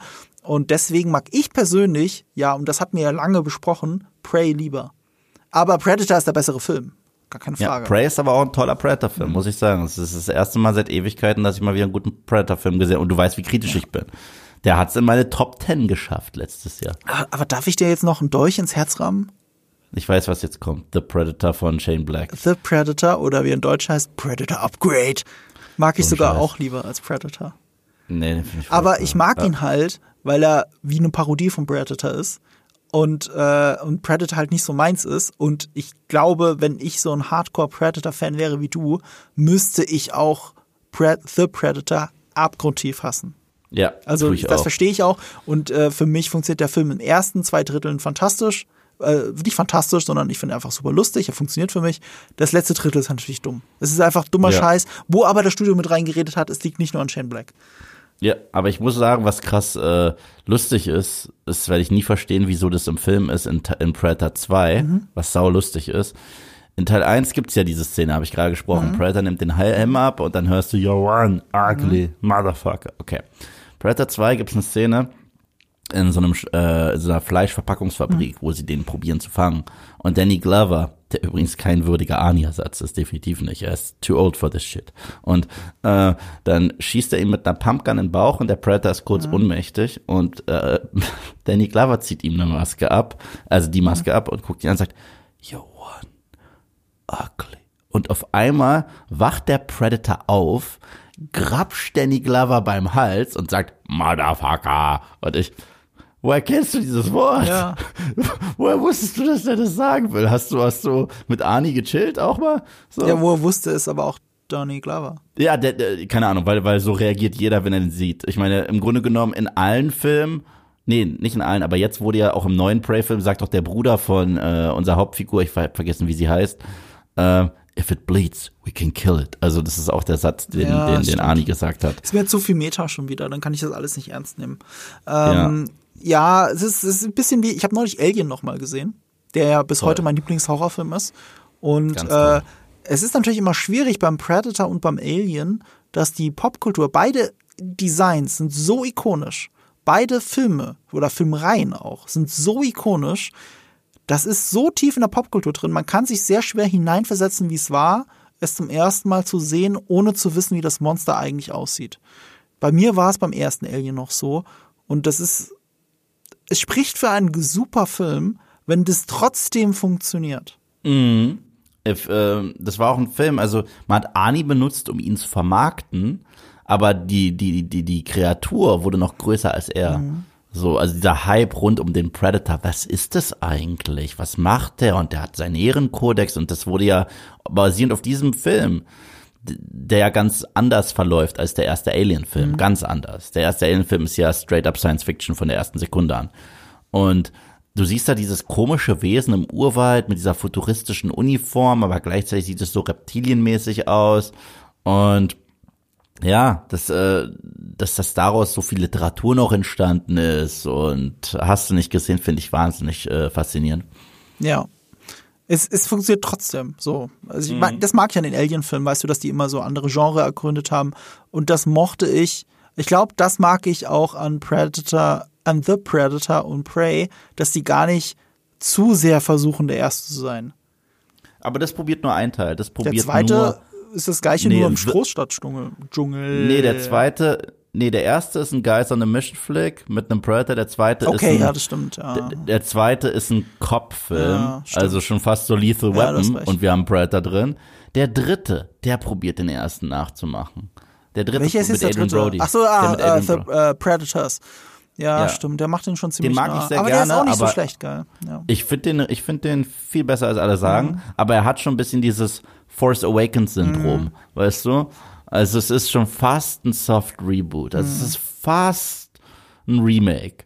So, und äh, da hat Prey äh, ist ja auch irgendwo das, aber nimmt sich genügend Freiheiten. Mhm, das stimmt. Ja. insofern hat das, hat das Image des Predators ein bisschen gelitten, genauso wie das Image des Alien gelitten hat, aber es spricht für diese Filme, dass sie einfach so, wie sie sind, fantastisch sind und auch so bleiben und dann auch zu Recht aber äh, Nummer eins bei dir sind. Ja, und das ist halt das Krasse. Wir haben jetzt äh, ein paar der krassesten Sci-Fi-Klassiker halt auch äh, aufgelistet, weil Terminator ist auch irgendwo noch Sci-Fi. Total Recall. Das ist ein Cyberpunk-Film. Das vergessen viele. Ja. Das ist Cyberpunk, genau Ja. wie Matrix. Das Genre, das, die Umgebung ist Cyberpunk. Das ist Ja. Sci-Fi. Terminator, ähm, Total Recall, Predator und das sind alles Filme, in denen Arnie am Start. Das ist halt das, was ich meinte mit den Drehbüchern. Das sind Filme, die so unterschiedlich sind und so geil mit Genre spielen und sowas kriegst du bei einem Dwayne The Rock Johnson, der, sag ich mal, der Arnie unserer Generation ist, kriegst du es nicht. So, so nicht mal ansatzweise. Weißt du, da kriegst du einfach nur schlechten Abklatsch von Die Hard, der Kacke ist, so. Welchen meinst du jetzt von ihm? Skyscraper. Ah, der, ja, ja, den, den, das was vermeide ich. Ja, gut so, gut so, kann ich auch nicht empfehlen. Selbst wenn Neff Campbell mitspielt, aber nein, einfach nein. Wer mehr von dir über Terminator hören will, und zwar mindestens 37 Minuten mehr, äh, der kann das ja auf deinem Kanal tun. Da machst du gerade einen Rewatch Ja, am Sonntag kommt, äh, also heute heute. kommt auch Terminator 3. Ja, Rise of the Machines. Und du machst es, also du ziehst es durch bis Terminator 6, dann nehme ich an. Ja, das heißt nächste Woche äh, Salvation, dann Gen Genesis, so müsste man ihn eigentlich aussprechen, weil ein Y drin ist. Und äh, dann Dark Fate. Und ja, ich glaube, spätestens bei Dark Fate laufe ich so rein wie bei den Twilight-Videos. Ich freue mich auf Genesis von dir. Ich, also ich habe den äh, in Erinnerung als einen schlechten Film, der aber irgendwie Guilty Pleasure Potenzial hat. Also du hast ja auch wirklich jetzt noch nicht gerewatcht, das machst du erst noch, ne? Ja, ich mache es immer, also direkt den Abend, bevor ich ins äh, Studio gehe oder direkt im Büro, bevor ich ins Studio gehe. Schau mal bitte Salvation noch mal durch meine Brille. Also ich mochte den Anfang sehr und ich fand ich fand's immer komisch, dass Leute sich über das CGI von äh, Arnold Schwarzenegger beschwert haben in Das war Salvation. für die damalige Zeit, war das ich voll geil. finde, das sieht voll gut aus. Also auch, auch das Body-Double ist einfach genau sein Körper gewesen, oder sehe Ja. ich das falsch? Ich fand das gar nicht schlecht. Ich fand das also, auch nicht schlecht. Ich weiß nicht, was Leute haben. Also du guckst ja vielleicht in einer höheren Auflösung, als ich es gesehen habe, aber ich habe im Kino gesehen.